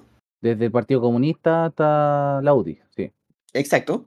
Tiene, tiene- ha tenido relación con todos los sectores políticos. Un puto. Un puto cualquiera. Más que tú, amigo. Mm, Eso es difícil superarlo. Sí, sí. Confirmo. Autorizo. Autorizo. ¿ya? Y de que dentro de eso también hay eh, emisión de facturas falsas y otros tipos de delitos tributarios. Inclusive facturas que, ¿Qué delito no cometió el Luis Hermosilla por casualidad? no, en que en ese caso no los cometió él, sino que está hablando de... ¿O no está involucrado Luis Hermosilla? Eh, Sí, ahí está involucrado, no necesariamente él, ¿acaso sino que, por ejemplo, ahí estaba el, el abogado, el... ¿Caso En el fondo, en el, en el fondo lo que lo que lo que hicieron, o sea, ahora estaba tratando de encontrar un poquito mal de- los detalles del audio, que esa información, por ejemplo, la información que habían recibido de impuesto interno era un informe reservado que tenía impuesto interno acerca de lo que habían descubierto en eh, Factop, que era la de- el factoring del, del empresario Sauer. ¿Y los factoring se dedican a tirar factos por Twitter? No, en este caso no. Pero sí la creación de facturas ideológicamente falsas se, se, se- se habían generado. Ellos inventaron las padreadas. ¿Ya? Entonces, eh, eh, ese- ese- esa charla, esa conversación que se generó, va, es, por, es por la lectura en parte de este informe que habían recibido de manera ilícita. Ese es el, el, el, el fon- el trasfondo de, de- de este audio. Y obviamente eso generó un conflicto enorme. Ca- han caído varios eh, funcionarios dentro del Servicio de? Impuesto Interno. ¿Están cayendo los poderosos? No necesariamente. Impuestos internos Tiem- clave, tiembla, tiembla la casta. la casta tiene Tampoco. La casta está cagada la risa, pero eso es otra historia. Eh, eso sí, lo que están diciendo lo- los, el abogado de Luis Hermosilla, que es el hermano, además. El abogado del abogado. Sí. No, o sea, eh, tiene que ser eh, un muy buen abogado para ser abogado de un exacto. abogado. Exacto. Sí. Están diciendo, van a defender que no sobornaron nunca a nadie. Ah, bueno. Me quedé tranquilo. No se acuerda del acuerdo. Sí. Le están diciendo que la abogada era la que pagaba los sobornos. Los abogados. Ay, Dios mío. Y que a él le indujeron a decirle eso al cliente. Es una historia de lealtad esta. Sí, Exacto. amor, amor, traición, ni Shakespeare, ni Shakespeare pensó en esta, en esta historia. Tiene de todo, tragedia Media. y media. Sí. Más encima, y después nos tenemos otra cosa que pasó también en Chile. Pero sigamos con el Hermosilla. Ahora, la parte chistosa es que, ojo, no es Zipper quien recibe, o sea, que, o sea, Zipper publica esto, pero no es porque a ellos le llegó, le, le mandaron ese audio, sino ¿Lo que era un audio que se estaba filtrando por WhatsApp. Ah, O sea, ¿quién de partida pone un audio de 50 minutos por WhatsApp? Gran pregunta. alguien que, que con anticipación sabía lo que iba a hacer. No, ¿y quién iba O sea, puede haberla, haberla filtrado en varias partes también. y consciente, consciente que ver gente va a escuchar ese audio. Imagínate lo de Zipper diciendo, oye, recibí. ¿Te aburrimos, amigo? ¿Te aburrimos? No, que tengo sueño. No, si, si querés te ir. No, hay ni- no hay Mira, drama. Y no puedo grabar deportes mañana si estoy hoy día. Ya, aquí está la historia, mira, aquí está cómo se filtró, según el país. ¿Cuál país? ¿Qué país? El país, el diario del país. Que ¿Qué uno de los po? sucesos, ¿Qué país? El ¿qué lunes, ¿Qué país? ¿ah? ¿Qué país, po? ¿Qué país? Estaba esperando. Dime, po. ¿Qué país? El ¿Qué país. Ya, po. Pronto. Dime. Eh, el lunes 13, un fiscal, Rutinas, rutinas de sin pena ni gloria. exacto, un fiscal recibió un mensaje anónimo a su WhatsApp que contenía el audio y venía desde un número en un teléfono móvil del Reino Unido. Oye, esta gente está hablando de, de expertos del. ¿Ya? Después, el mismo día por la tarde, a la unidad de investigación de la CMF llegó otro WhatsApp también anónimo con la grabación. No, estos tipos estaban preparados, son, estaban tan, pero listos para este momento. Sí, pues, y después de eso, el, el 14 salió la nota en Zipper. ¿ya? Y de ahí empezó a, a- a- a dar vuelta y avanzar toda la, la historia de quién era la sospechosa y todo. El tema que más encima queda muy claramente que, que es la abogada la que fue, después lo reconoció obviamente, pero cuando se escucha el audio eh, queda muy claro porque se escuchan los tacones a- avanzando, Muy bien. Eso O sea, ni siquiera cortó las partes- ni siquiera cortó las partes donde, que, la, que la dejaban en evidencia. Una genio. Sorry, y no- y- y me equivoqué, no eran 50 minutos, ¿Cuántos minutos? eran 140 minutos. Imagínate ser fiscal y un día recibes una un, un mensaje por WhatsApp del Reino Unido con un audio de 140 minutos. weón. Y él dice, no, puta, tengo que tener a la banda del tren de Aragua. weón". O sea, to- y, No, no, pero, pero tranquilo, voy a escuchar este audio de 140 minutos. A ver qué tiene interesante. weón". O sea, pero esta historia, esta historia solo es cara. Solo es cara. Grandiosidad. ¿Qué más Así nos que-? Ese, ese, ese es una historia de lealtad, de, de discusión, porque obviamente el, el, el, el caso Factop también es un, un conflicto entre grupos empresariales, donde también hay otro, otro empresario que se vio afectado por las acciones de, de Sauer. Oye, pero también la- las reacciones de la política fueron, eh, por así decirlo, peculiares. Calladas, callan pim pom pim. Mi En el caso, en el caso de la derecha, ¿cómo es posible que los funcionarios reciban sobornos? Y Claro. en- desde el otro lado, ¿cómo es posible que estén sobornando estos hueones? Entonces, cada uno al parecer vela por lo suyo nomás. Siempre. Sí, siempre va a ser así. Pero, pero al final nadie se está preocupando de... Nadie quiere meterse mucho más en el caso porque saben que le, le, Se puede salpicar a todos. le, va le puede salpicar a todos, exacto. Ahora sí, vámonos mejor a hablar de temas nacionales, no, o sea, internacionales. esta semana. Esa, esa historia ha sido pero maravillosa, pero ya, ya Sí, De hecho, lo más chistoso dentro de todo es que hay un Jorge Martínez metido en el tema, eso eh, lo hace más glorioso todavía. Siempre hay un Jorge Martín. Siempre Jorge Exacto, Martínez. malditos sean. Maldito sea Jorge Martín, arruinaste la política. Arruinaste a los Jorge Martínez. Arruinaste, arruinaste a San Pozo. Ser el único Jorge Martínez que no ha hecho- Ser el único De Jorge hecho, Martínez que Lo arruinaste tanto que, que lo arruinaste y lo dejaste en partes. A ese nivel lo arruinaste. Ya, vamos mejor a las noticias internacionales.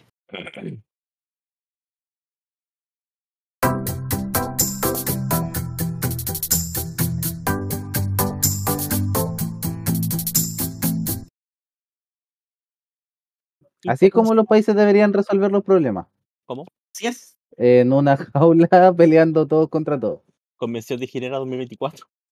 to- estamos todos invitados. Ya lo, ya lo hicimos en el centro anterior, pero nunca es malo volver a recordarlo. ¿Y qué ha pasado en el mundo? Me volvieron a matar, weón, en el blasfemo. Eso, eso ha pasado en el mundo. Eso ha pasado en el mundo, te volvieron a matar. Maldita. Eh, cuando venza al, al boss. Ya, estamos con, partamos con el segmento internacional. Este segmento internacional lo vamos a hacer de una forma distinta. O sea, igual que siempre, pero de una forma distinta. Porque eh, ah, en, esta, en este segmento los temas, hay muchos temas que son paralelos entre sí. Así como en, en, en- en la época romana, Plutarco había escrito un libro que se llamaba Vidas Paralelas, donde hablaba de dos eh, personajes, de dos biografías que ¡Conche tu tenían... madre! ¿Qué concha tu madre? ¡Conche tu ¿Cien madre! ¿Volvió? Esto es más importante que cualquier tema internacional. A ver, ¿qué fue? Antes de que... ¿qué? Apareció Cien Punk. Mira mis ojos. ¿Qué es lo que ves? No sé, pues, weón, si yo estoy viendo. Eso El estaba diciendo acá. de la personalidad. Sí, en Ah, era esperable. Conche tu madre, esto no me lo esperaba. Inesperado. Totalmente inesperado. Sí. Y está entrando con tu camisa. Va a Madre. estar como face. Con polera. Rudo. Con polera, exacto. Nadie sabe. Nadie sabe cómo va a entrar. ¡Wow! Dios Se- mío. ¿qué, Y qué se está vuelve pasando loco aquí? el público. Chicago se viene abajo, otra vez. Sí. Pero esta vez ¡Se no cae la incendio. quinta! Esta vez no es por un incendio. ¿O no? No es. Y bueno, chiquillo, yo iba pasando por aquí nomás. Yo vivo a la vuelta. Hola, ¿qué tal? ¿Qué, te bien? Yo vivo a la vuelta. Hola, Chicago. Ya, a la vuelta, Eh, sí. Muchas bendiciones. Cabros, yo eh, estaba tratando de dormir, pueden bajar la música. Pueden bajar el volumen un poquito, está, está muy fuerte. Así que, bueno. Oh, están vueltos locos los de Chicago. Bueno, ya. ¿Qué ha pasado en el mundo aparte de... Ya Sí. dejamos la vara alta. Espero que haya pasado algo interesante. Sí. Y, y es- y eso fue todo, por si acaso. Para dejarlo claro. Eso fue todo. Ese, ese no, esa, esa es la aparición, eso fue todo el pay-per-view. Viene a saludar y se va. Sí, pues sí, hay que ser eh, buen anfitrión. Era dueño de casa y salió a saludar nomás. Sí. Ya, eh, estaba diciendo yo que existían eh, estas vidas paralelas y vamos a hacer un paralelismo porque hay varios temas que están corriendo a la par en el mundo en estos momentos. Primero, la más simple, las guerras. No son lo más simple, pero sí eh, más, el más simple, simple de paralelizar. Que, eh, por un lado, todavía tenemos la guerra en Ucrania, que ya va a, a- a cumplir su segundo aniversario en, en tres meses más. No faltes. No falta, es a mi segundo Te invito segundo a mi, te invito a mi cumpleaños de guerra. No falte. Exacto. Donde esta semana hay eh, nuevos avances, principalmente eh, a- Ucrania cruzó el Dnieper, no el Nepe, el Dnieper, río, También, Ya, pero ¿qué hacemos con el río? el río. En todo caso, ¿quién le puso hacia el río? Ellos. Ellos querían Ellos, el neve. Sí, que se abrió un nuevo frente en esa batalla. Ah, encima, salió el neve. exacto. En la parte de la de la, De la contraofensiva, que podría ser En el cauce.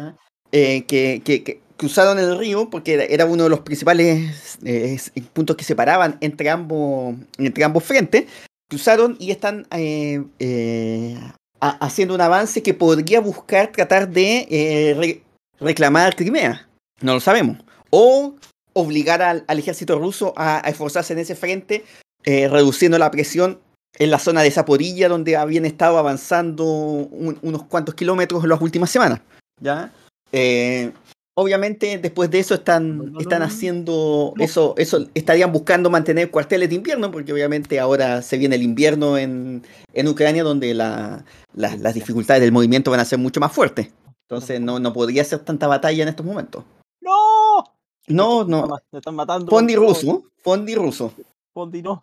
No, apúrate. Ya, pero eh, por lo tanto, eh, de ese lado, la, la- la- la batalla en Ucrania se sigue, eh, se sigue realizando a pesar de que obviamente la atención del mundo hoy día ya no está tan No, enfocado no, no, no, no. en, en ese frente de batalla. No, no. Fondi, está en el frente de batalla. sí, Fondi, Fondi quería, quiere que haya más atención del mundo hacia, hacia la guerra de Ucrania. Es una interpretación de, de lo que está pasando en Ucrania. Me quedaba tan poco. Fondi, Fondi haciendo, haciendo una interpretación de soldado ruso en el frente de batalla. Ay, Dios mío. Eh, ya mientras tanto, obviamente el presidente, eh, a, a la par, eh, Ucrania ha estado avanzando en su intento de acceder a la Unión Europea. Ya, ya se aprobó el primer paso por parte del- de, del- de la, de la misma Unión, ¿Española? pero está recién eh, empezando el proceso, o sea, tampoco, va, tampoco es que vaya a llegar algo en el corto plazo. ¿ya? Eh, nuevamente también eh, otro ataque con drones sobre Kiev, cosas que, que han ido, siguen pasando Un día normal a esta altura. pasando continuamente, temas que obviamente no deberían ser cosas normales, No, pues obviamente. así pero- como tam- así, así, así como tampoco es normal lo que está pasando en Gaza. Claro. donde continúa, donde, o sea, la, la ofensiva técnicamente está en un cese al fuego eh, breve, brevemente, que, no, pero que es, No, Sí, Fondi, sí, Está- eh, sabemos, es- sabemos que, que es horrible, pero, pero exacto. Sopórtalo, por favor. ya, bueno, Este, ya, este cese al fue- el fuego que es debilísimo, o sea, cualquier pequeña chispa que, que- que se produzca va a, a- a- a reanudar la, el enfrentamiento. Que en el fondo ha sido un cambio, un intercambio de prisioneros, entre comillas. Ah, eh, Israel ha Claro. libera- está liberando a algunos prisioneros, mientras tanto eh, jamás está liberando a algunos de los secuestrados eh, desde el, que, que- que llevan más de eh, un mes y medio secuestrados en, por el grupo islámico pero y, y que estuvo al riesgo del colapso durante los primeros de el- eh, durante los días anteriores o sea du- durante el día de ayer de hecho estuvo porque era el día de donde se iba a producir esta liberación y jamás lo retrasó así que y finalmente eh, porque parte del proceso es que es un- un- un- una, una parada humanitaria entre comillas en el fondo se van a hacer intercambios de estos de estos secuestrados por algunos prisioneros que tiene Israel en sus cárceles y a la par también va a entrar ayuda humanitaria eh, al, a- a- al norte de Gaza, Sí, pues es la idea. Pero desde Eh, Israel o desde Egipto. desde Egipto. Ay, Pero eso está. Pero Israel está, tiene bajo control el norte de Gaza, por lo tanto, eh, que no había permitido ninguno de esos ingresos. De hecho, esta, esta última semana eh, hemos visto reales crímenes de guerra en el norte de, o sea, en, en la zona donde está siendo atacada por Israel. De hecho, los estudios más serios están hablando de que han muerto más niños en estas tres semanas de guerra que en los últimos dos años de conflictos en el mundo. Y eso incluye la guerra de Rusia y Ucrania. claro. Porque aquí Entonces- va, que la población de Gaza Que es también- de variopinta también, pues sí, eso también. Sí, por eso, y además, sí, un poco, un poco también dice- hablando de la demografía, la mitad de la población de Gaza es, es menor de 18 años, por lo tanto, No, no es, no es para nada Eh, lo que es, sucede. es inevitable en ese caso y ta- que, que, que- que muerdan los niños, lo que no es evitable, o sea, lo que es evitable, quiero decir, era la guerra o, o- o los bombardeos por sí, pero si Israel bombardea, va a matar niños. Sí, Entonces, eh, tampoco- y esa ¿Te parte es la que no le interesa. ¿Se acuerdan cuando iba el profe de educación física que le gustaba el bombardeo a, a los Simpsons? Ese es Israel. Es Israel, claro. Lo que sí, ahora, y esto, este, este, obviamente este cese al fuego es un cese al fuego, vuelvo a decirlo, muy frágil, que fue coordinado entre Estados Unidos, Qatar, con, eh, y- eh, con obviamente ¿Con Israel y Hamas, Conche tu madre, la comuna de Concón. con, con también, sí. De, de, de ser. De ser También mediado por Egipto. En la quinta región, La quinta a mediar, el- a mediar. O sea, de- Y de hecho, ese retraso, el- en el momento del, del año nuevo a hacer. Mira, mira dónde llegaron. Mira de que te burlaste El- mar. ¿Quién lo hubiera dicho?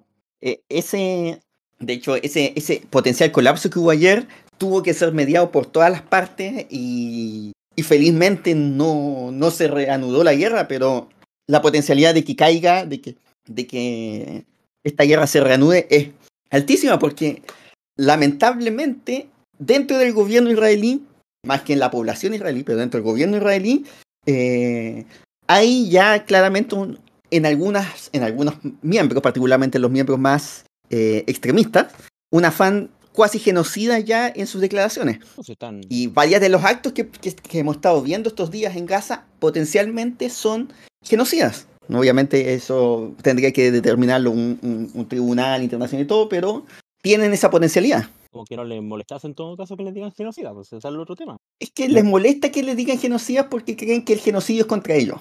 Claro. Ese, ese, e- e- es la discusión y esa es otra discusión también a nivel global de cómo, cómo se responde ante esta guerra, cómo se responde ante esta situación, y lo hablamos en el capítulo anterior, sin un afán de eh, buscar la eliminación de los judíos a la par. Genocida, me ofendería si no lo dijeras. Entonces, porque en el fondo todos los actos de Israel los ven como que si fuesen de autodefensa, y cuando tú criticas esa autodefensa significa que tú estás queriendo que no se puedan defender. ese es el argumento en el, en el extremo. Pero eh, obviamente eso es ya un, Un una complicación. Lo de Israel defendiéndose como religión y atacando como Estado. Exacto. Que- y que tiene que ver también con eso, es que el Estado está hecho para defender no la religión, pero sí el pueblo. Ojo, Pero es un estado religioso, claramente. es un Estado religioso que no, o sea, que no necesariamente se fundó como Estado religioso, pero que se ha ido transformando no, no, en un, no, en un no, mayor no. nivel de teocracia. Condi- mm, tranquilo, no te asustes porque sea un estado religioso. Tranquilo. Ah, juego culiado, weón. ¿Quién me No es un juego, no es un juego, es un, genici- es un genocidio, te están diciendo. Perdón, perdón, perdón, gente Palestina, pero me obligan a hacer blasfemo en esta Entonces, el, el tema es que obviamente lo que, lo que une a, a este pueblo que une es Dios- su religión.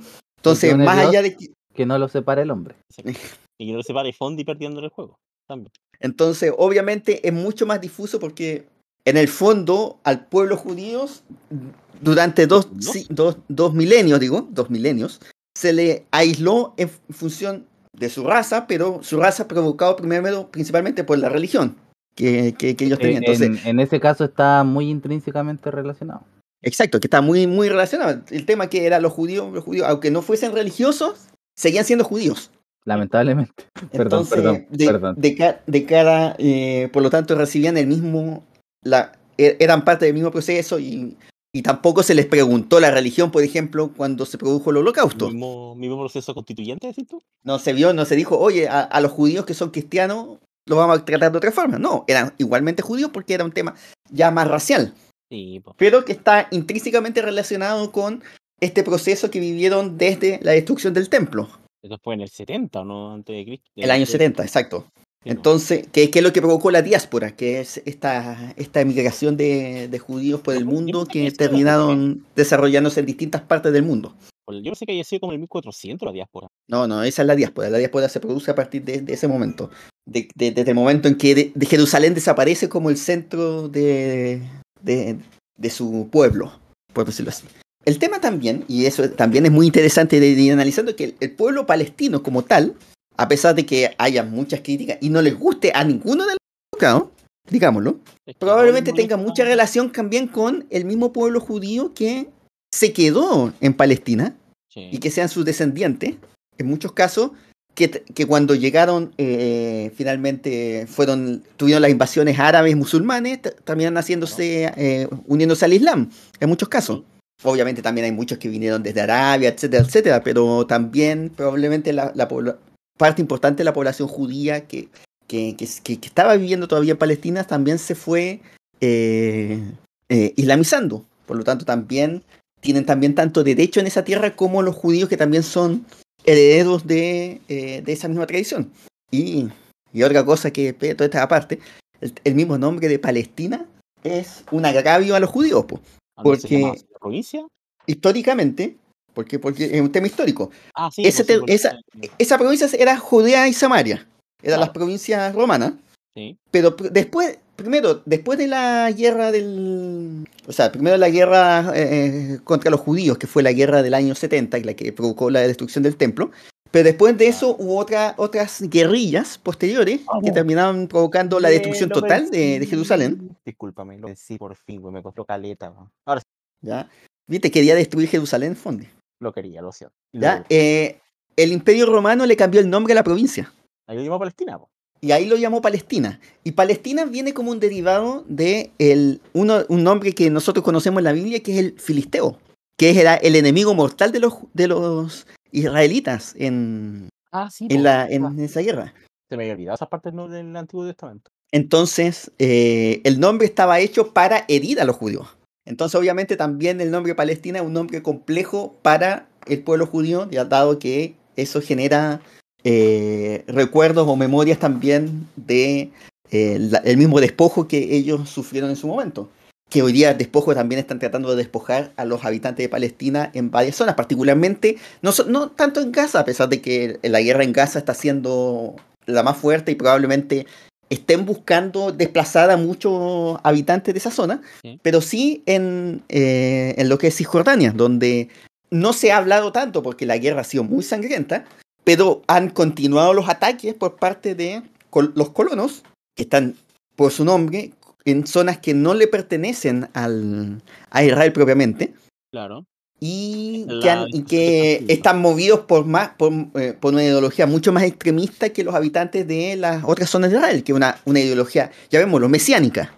En el fondo, no, no de Messi, del Mesías, tampoco, Oh. tampoco es Messi. Messi, Messi, Messi, Eh. Messi. Ankara Messi, Ankara Messi. Ankara Messi, Ankara Messi. Ankara Messi, Ankara Messi. No, en- entonces, eso los lleva a que a, a- a- también a esa idea de eliminar a todos los palestinos, porque si no existen los, los, los musulmanes dentro de las tierras de Israel, es mucho más fácil reconstruir el templo, que es la meta final de, de La muchos solución judíos final. en Israel.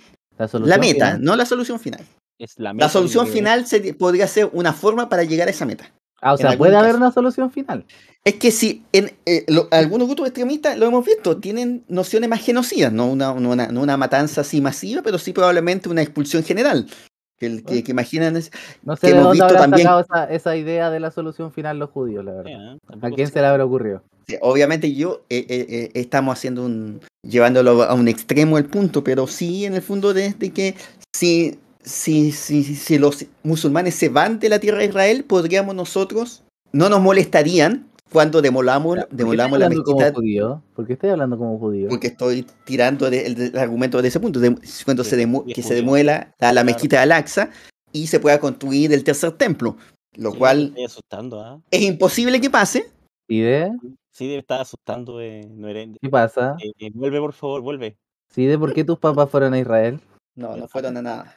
Fuimos a celebrar tu cumpleaños y tus papás no estaban. Sí, ¿Sí de tú me Entonces- dijiste que eran católicos? ¿Qué está pasando?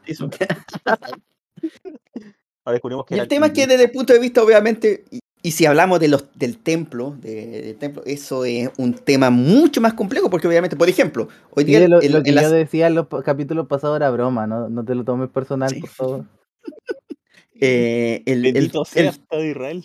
el templo, de- el- la mezquita, en, en- en la zona de la mezquita, que es el monte del templo, no pueden entrar los judíos, salvo ocasiones muy particulares. De hecho, cuando han entrado ciertos personajes, se han producido grandes eh, episodios de violencia. ¿Y sabéis por qué no pueden entrar? Porque pusieron afuera No autorizo. autorizo. Ah, cuánto Ay. poder, cuánto Oh. poder ese mono. No conquista el mundo porque no quiere nomás. Porque no lo autorizaron. No lo autorizo, no autorizo la conquista del mundo. Ay, qué gran meme. Era- Entonces, eh, pasa, eh, pasa ese conflicto, que es un conflicto de pueblos, pero también un conflicto religioso, es un conflicto de cultura, es un conflicto colonial, porque también tiene, tiene imágenes de descolonización entre medio. Entonces, todo eso hace que sea una cuestión tan, tan intratable que al final terminamos quedando con un status quo. Ay caramba, el status quo.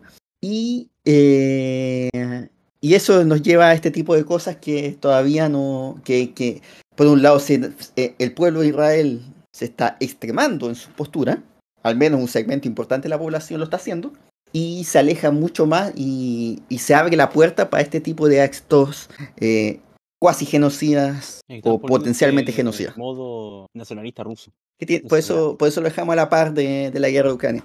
¿Y qué ha pasado en Ucrania? Ya lo dijiste, pero no importa. No, pregunto de nuevo. Está fondi. Por la chucha. Ya, vamos al siguiente tema. Vamos al siguiente tema. Porque ah, eran, esta era la historia de dos guerras. Vamos a hablar ahora de la historia de dos elecciones. De dos Que también tienen muchos paralelos entre sí. Esta, quería La historia, la historia de dos ciudades.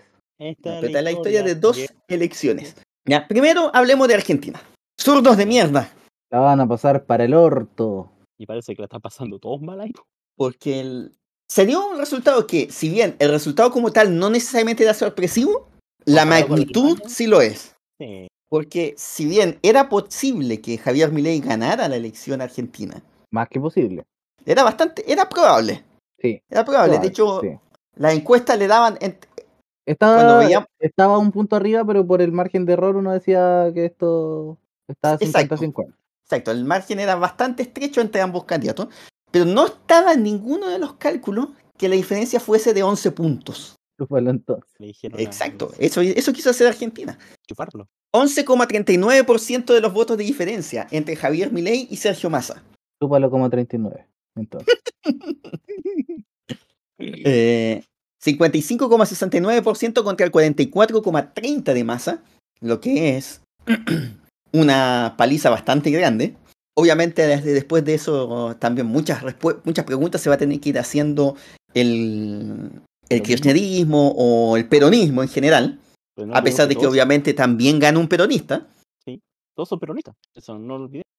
eh, Ganó Harry Styles. Oh, qué buena esa Harry. foto de. que, se... que lo comparan con Harry Styles. Oh. Perdón, perdón. Que, y además, en prácticamente todas las provincias eh, de la Argentina ganó Milei, lo cual más todavía hace, o sea, hace más impresionante en los números el resultado de, de lo que fue la Libertad Avanza.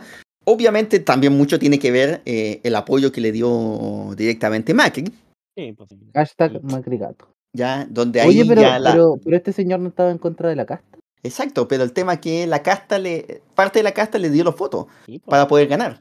Pero qué raro, pero ¿cómo? Si no está, si está contra la casta y la casta le da los votos, no entiendo, no entiendo. Entonces, eh, en esa primera vuelta que, que Milei había sacado finalmente el 29,99% de los votos con, con el apoyo de, de lo que era Juntos por el Cambio, lo que como darle vuelta el resultado finalmente a Massa, que había ganado el, con el 36% de la primera vuelta, que de hecho, dado ese resultado, no creció mucho en votos entre primera y segunda vuelta. De hecho, la parte más chistosa de todas era que eh, el... ¿Cómo se llama este? Eh, la Unión por la Patria, que es el- la coalición que apoyaba a Massa, él era, eh, estaba, la principal apuesta que tenía era que como el fin de semana pasado era un fin de semana largo en Argentina, ya que el lunes era feriado, que la participación se fuese abajo, Un genio. ¿ya? Dado que la gente no participara de, la elección y, y mientras menos participación era más probable que ganara eh, Massa, porque la participación influía en eso. Y resulta que la participación solamente bajó un punto entre la primera y segunda vuelta, pasó del 77% al 76%. Están como para como para apostar eh, en algún grupo de, de- en cierto grupo de WhatsApp.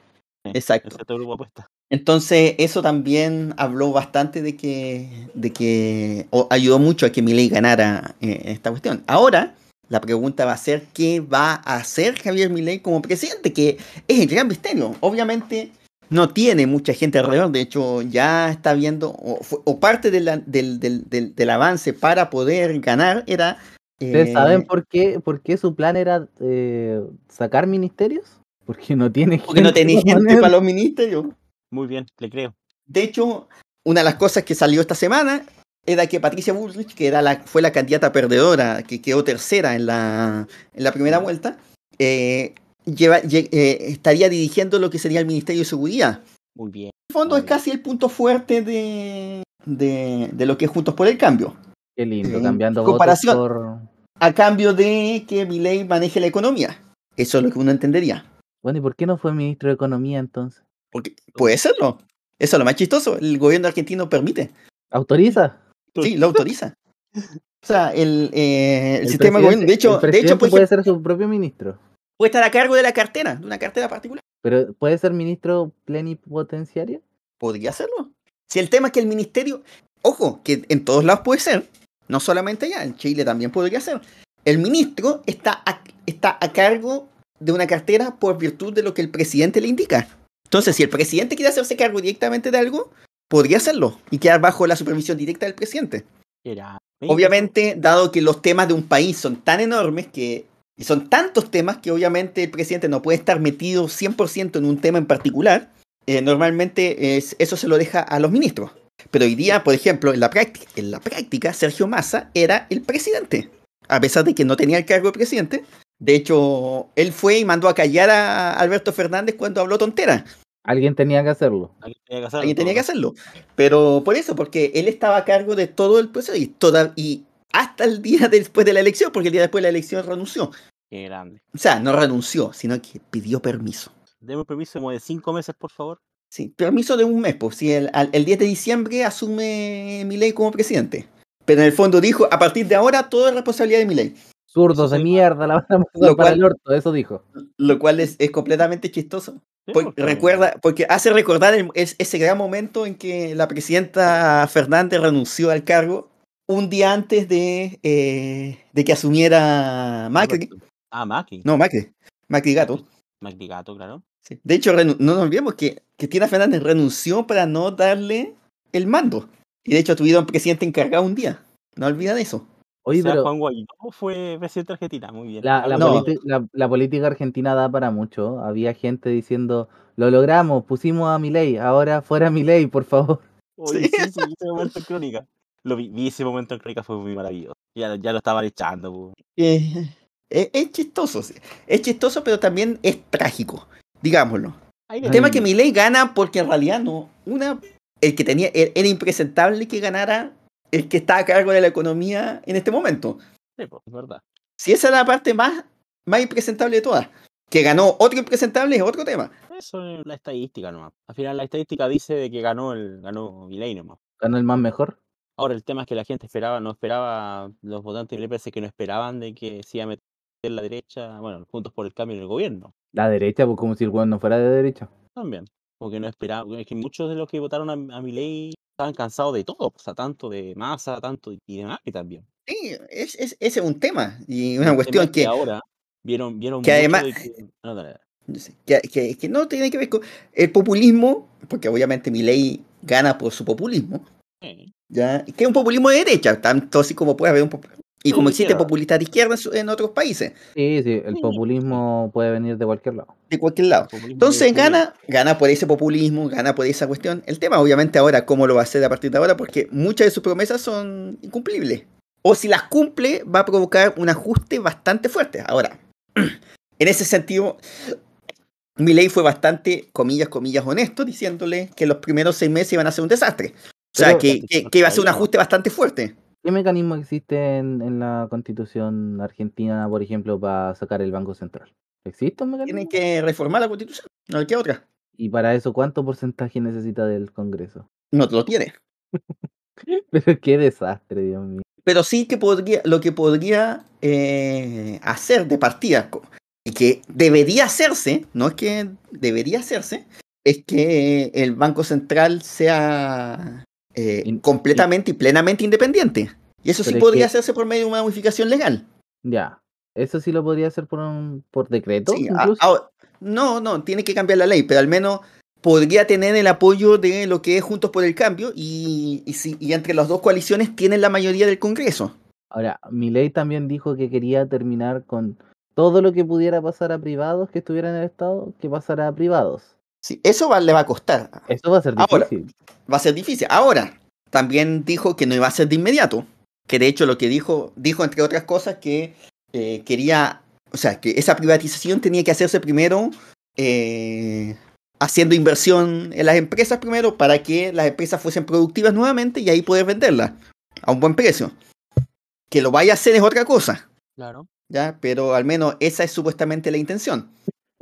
Eh, y de hecho ya tiene a los medios en contra, porque lo- los medios que son eh, Es que el tema es que estatales, que te- tienen una opinión también Sí. muy... Es que ahora, el tema, el problema es que los medios estatales no son, o sea, los medios estatales van a ser contra mi ley hasta el 10 de diciembre. Sí, Ese es el tema.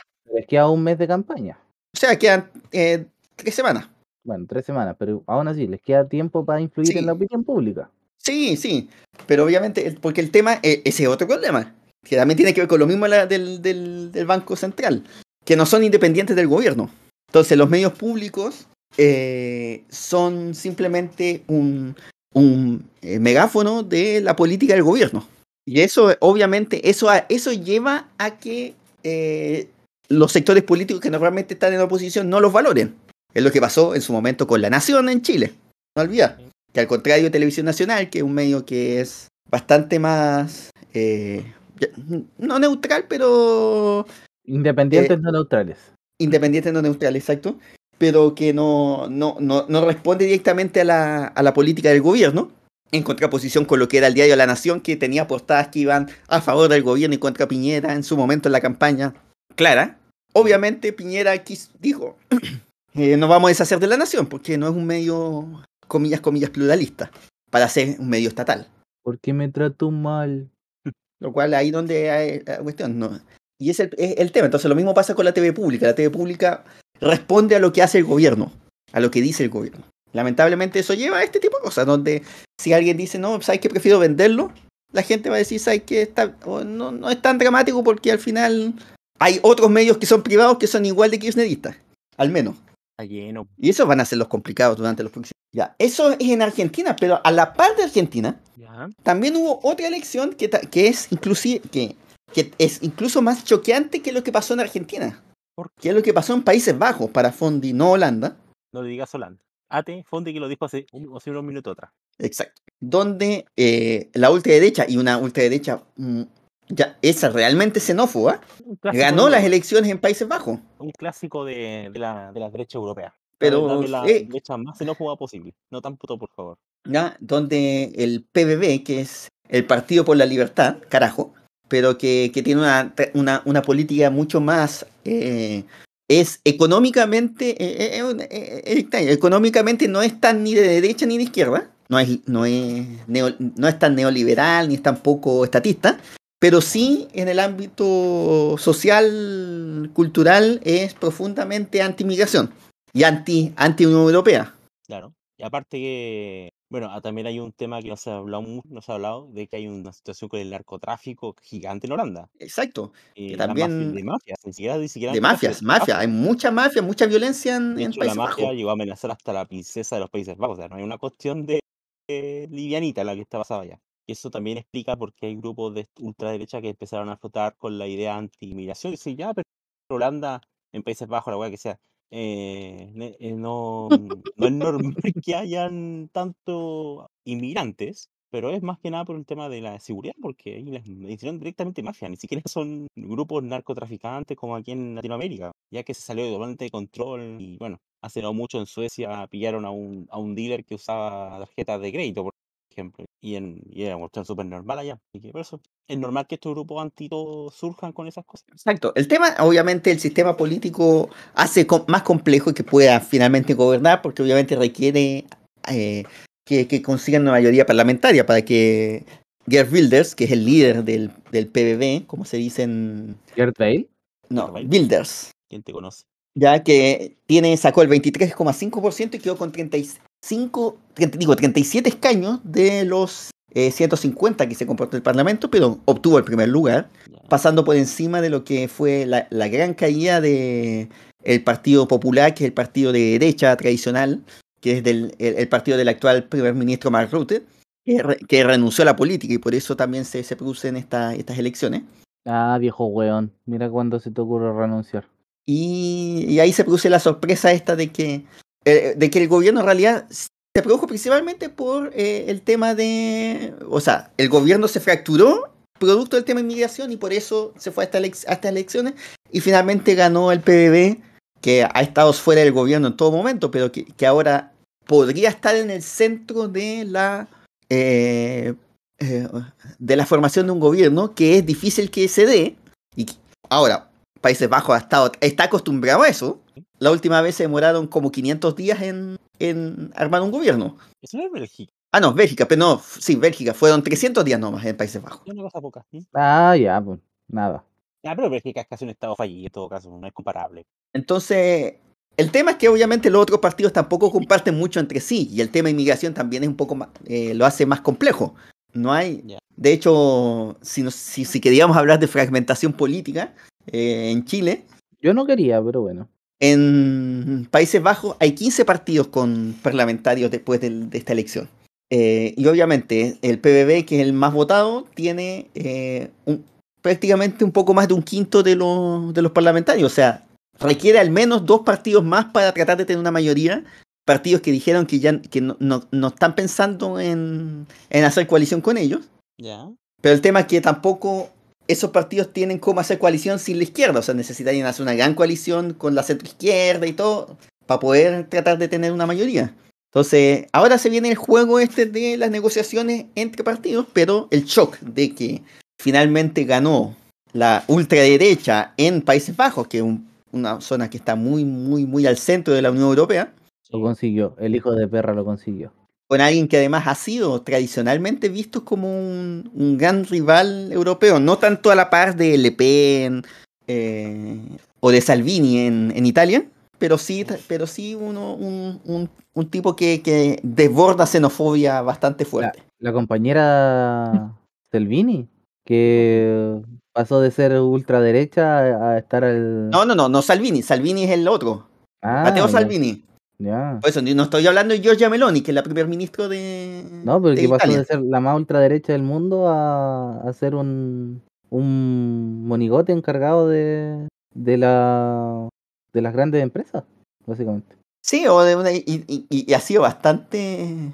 eh, o sea, hay protesta y todo, pero, pero sí ha estado acercándose a, a la Unión Europea.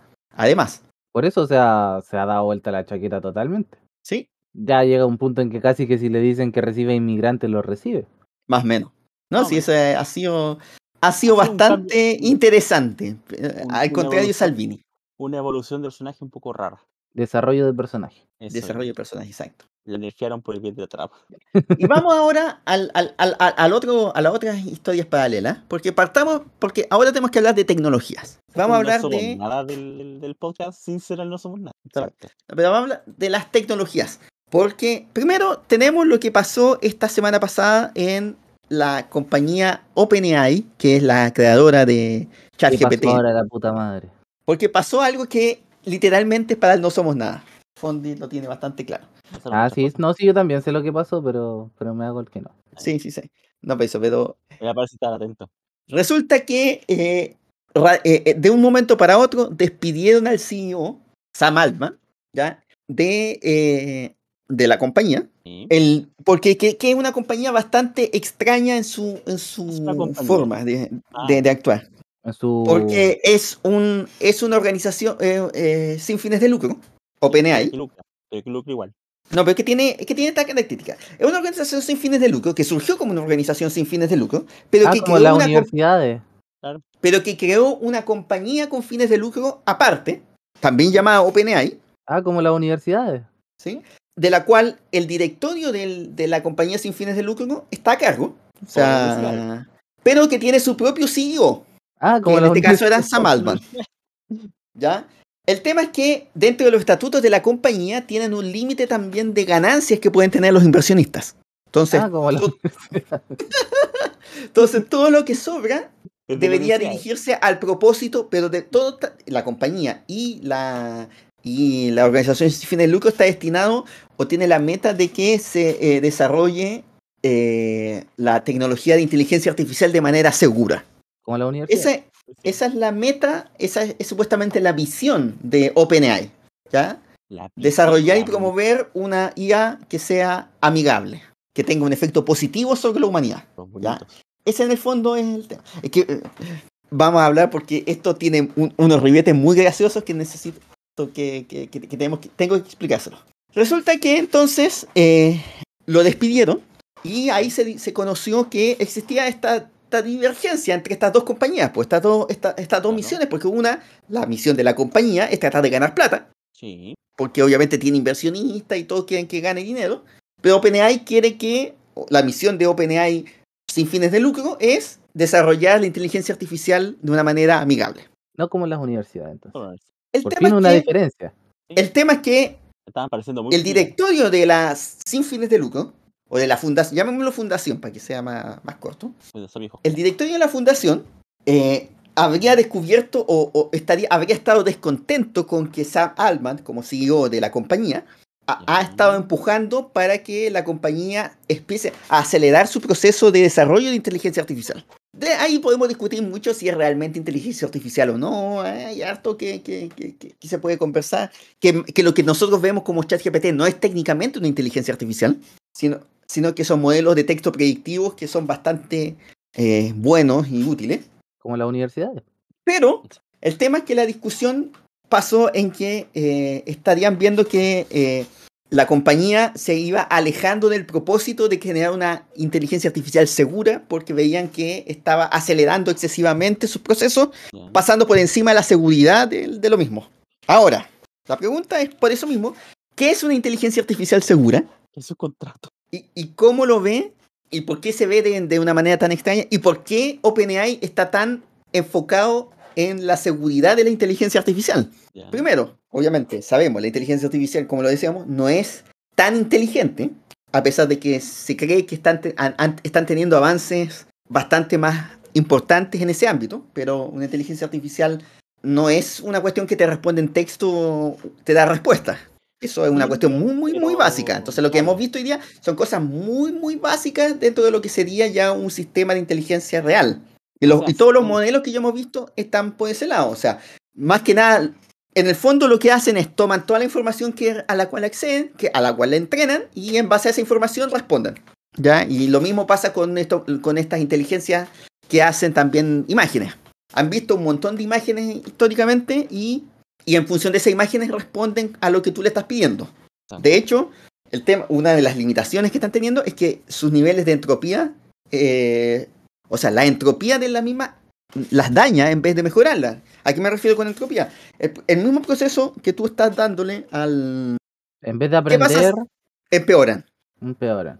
Con- es que si Con- tú le das a comer con, la misma información. con la misma información, porque si tú le das información a OpenAI y después con esa misma información tú la sigues entrenando, con la información que te va entregando, o sea, se- que se vaya retroalimentando, le empeora sus capacidades. Entonces, ese, por ese lado, ese es un problema que no han podido solucionar los modelos actuales. O sea, no es una IA que vaya aprendiendo en función de lo que va haciendo, O sea, el tema sino que tú tienes que entregarle más información para que siga aprendiendo. Y en un proceso dirigido. Y un proceso dirigido. Entonces, el, el tema también, es que, y eso, y eso es lo que se llama, y eso es lo que se habla de la entropía de la información, donde la información se va, nuestra información se, se va retroalimentando.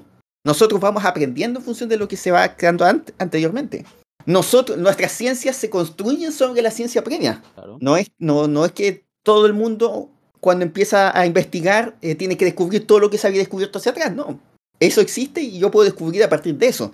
Entonces, Uy, una inteligencia sí de artificial positivista, sí de positivista. una inteligencia artificial no, no es capaz de hacer eso, por, por lo menos hasta ahora. Pero OpenAI, y aquí viene la parte más humorística del asunto, Para ti. Tan, tan, tan, taratara, tan, tan. el, Lo más Está- importante. Sí. eh, y lo hemos hablado en algún momento del podcast, nos, hemos hablado nosotros de el altruismo efectivo. Lo hablamos de Sam Ban, Banquero Free. Es que vamos a hablar de ese tema después, Ah, perfecto. que también tiene, por eso está relacionado con, con los dos temas de acá. Ah, bueno. ¿ya? El, el altruismo efecti- eficaz o efectivo, como queramos llamarlo, O efectista. realmente más efectista que efectivo, es verdad. Pero en teoría esta filosofía implica que nosotros podemos eh, la- buscar las maneras más eficaces para ayudar a otros. ¿ya? Sí. El tema es que eso es una doctrina principalmente utilitaria. Ya en el fondo decís hay que buscamos qué es lo que da más utilidad a la sociedad y en función de eso nosotros actuamos para ese ámbito. Cual hasta ahí se ve relativamente razonable.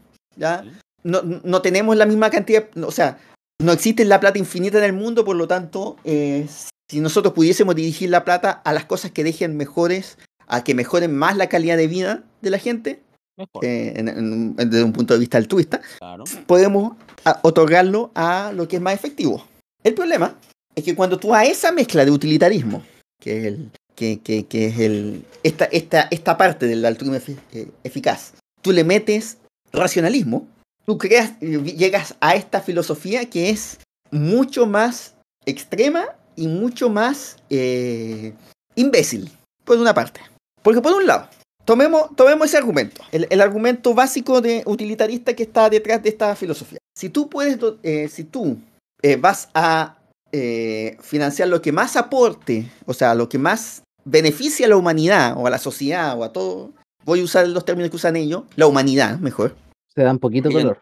Sí, porque ellos no piensan en la sociedad, sino que piensan en la humanidad. La humanidad igual Estados Unidos. Sí. No, no, no, la humanidad en general, ni siquiera piensan en naciones ni nada, humanidad. en general. No, pero para los gringos, para los gringos la humanidad Sí. es Estados Unidos. Es que ellos piensan más allá de Estados Unidos. Por eso, es que esto, esto- a este punto quiero que, que no nos enfoquemos en naciones. ¿En qué nos enfocamos entonces? Ellos, eh, entonces, en vez de eso, si tú piensas en que, en, en que eh, tratas de beneficiar a la mayor cantidad de gente de la humanidad. Primero, ¿qué es la mayor cantidad de gente en la humanidad?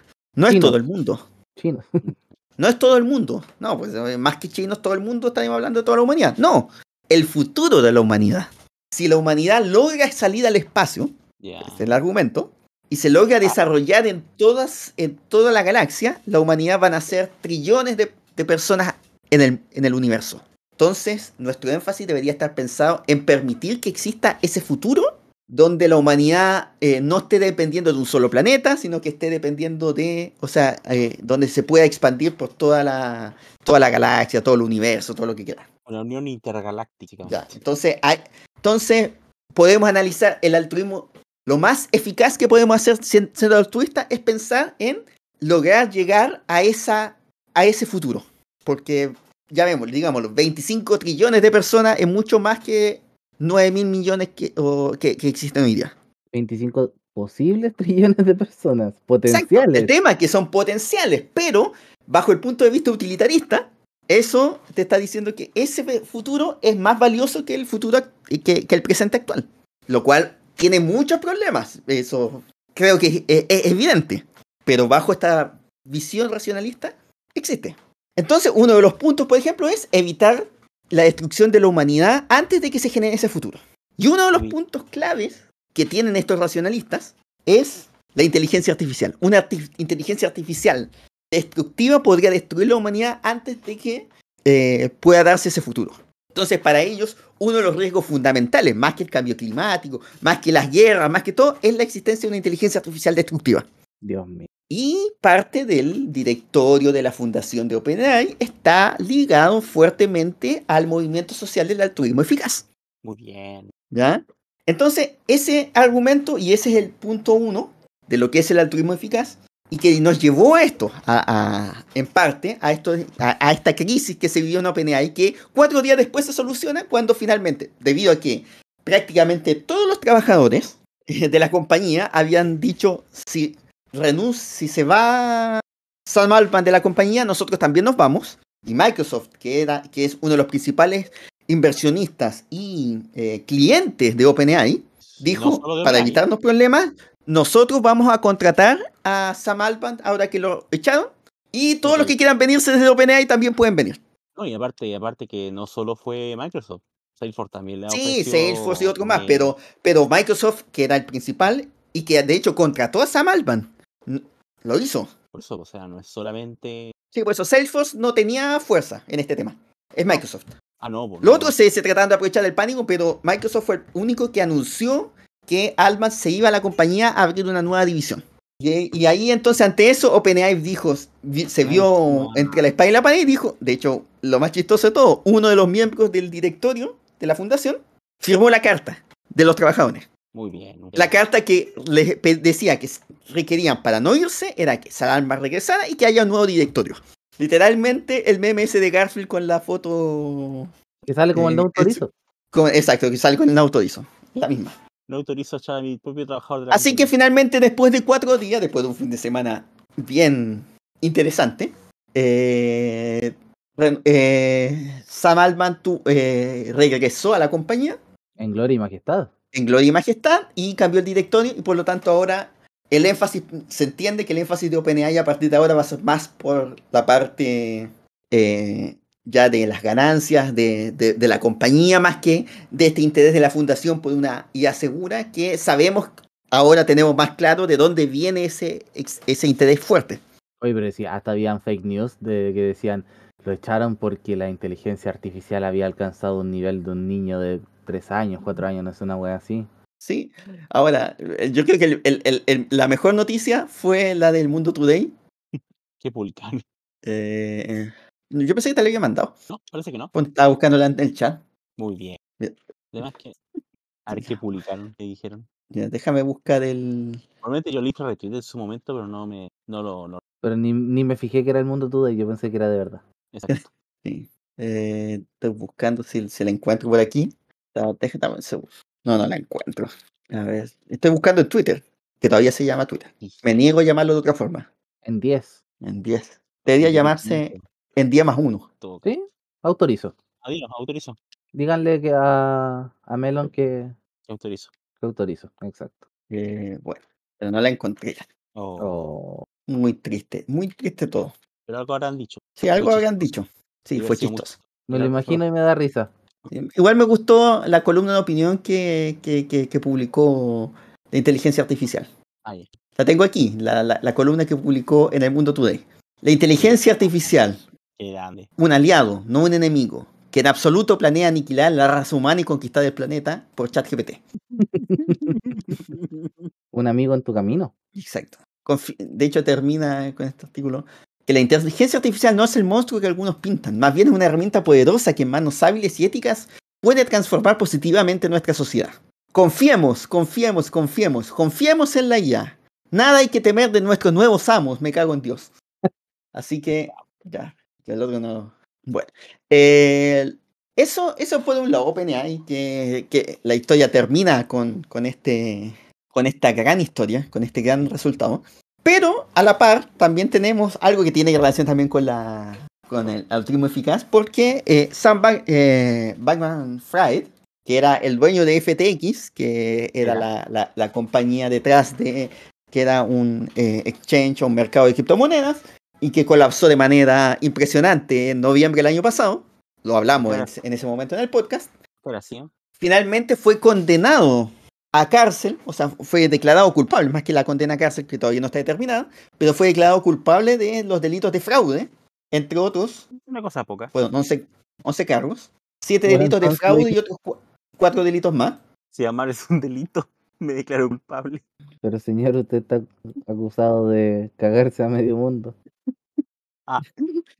En, eh, en un juicio que fue bastante, también, digámoslo, tuvo ribetes humorísticos, ¿ya? Unos ribetes muy humorísticos porque no es el único, eh, o sea, es el único que llegó a juicio, pero de, todos los miembros de FTX, todos los otros, de FTX y Alameda Research, que era la compañía que, que fue la que se robó los fondos de FTX, básicamente, para invertirlos por su cuenta. Sí. El problema fue que cuando la gente empezó a reclamar la plata de FTX, eh, no tenía activos Alameda, Claro. porque los tenía todos prestados. Entonces no podía recuperarlos suficientemente rápido como para devolvérselo a FTX que FTX se lo devolviera a, la, al- a sus clientes. Por lo tanto, FTX se, fue se, se cae en bancarrota, Alameda también está en bancarrota y muchos de esos recursos eh, son impagables. Entonces las pérdidas son importantes. El tema es que, por un lado, ya, los otros miembros de Alameda y todo se declararon culpables de inmediato y, y- y- y llegaron a acuerdos con la fiscalía. Y parte del acuerdo era testificar en contra de Sam Bankman-Fried, Entonces- Samuel Banquero Frito. Samuel Banquero Frito. Samuel Banco Fri- eh, Banquero Frito. O Banco Hombre Frito. Banco Hombre Frito. El tema es que, eh, obviamente, tuvieron que declarar en el juicio, hablaron varias cosas, entre eso estaba la CEO de, de Alameda Research, que era. Carolina Ellison, que era es una ex de Sam Ban- Bankman-Fried, Oh, en su además. Eh, muy chistoso porque también parte de la, del- del- del- de la declaración en el juicio o- y, la- y de los conflictos que hubo en la previa tenían que ver también porque Sam todo. Bankman-Fried invirtió, además de tener de ser dueño de Alameda Research, era el dueño del 90% de las acciones, invirtió en, la, en, en otra empresa también de, de- de- de inversiones que estaba dirigida por también una pareja, potencialmente, del, de él. Y eso po, le llevó a conflicto con Carolina Ellison, que en el fondo no está, no está invirtiendo en Alameda, sino que está invirtiendo en la compañía de la otra. No, Ah, sí, tan, e- e- tan, es, muy chistoso. El tema es que lo más chistoso se viene cuando Sam Bankman-Fried decide y dice, no, voy a testificar yo. También hay razón porque el juicio había sido, fue un tan desastroso que no le quedaba otra. No, sí, estaba destrozado por todos lados, pues sí. El tema es que, por una parte, la defensa no tenía defensa. Era muy chistoso porque no podía y no eran capaces de responder eficazmente a, la- a los testimonios que se estaban presentando.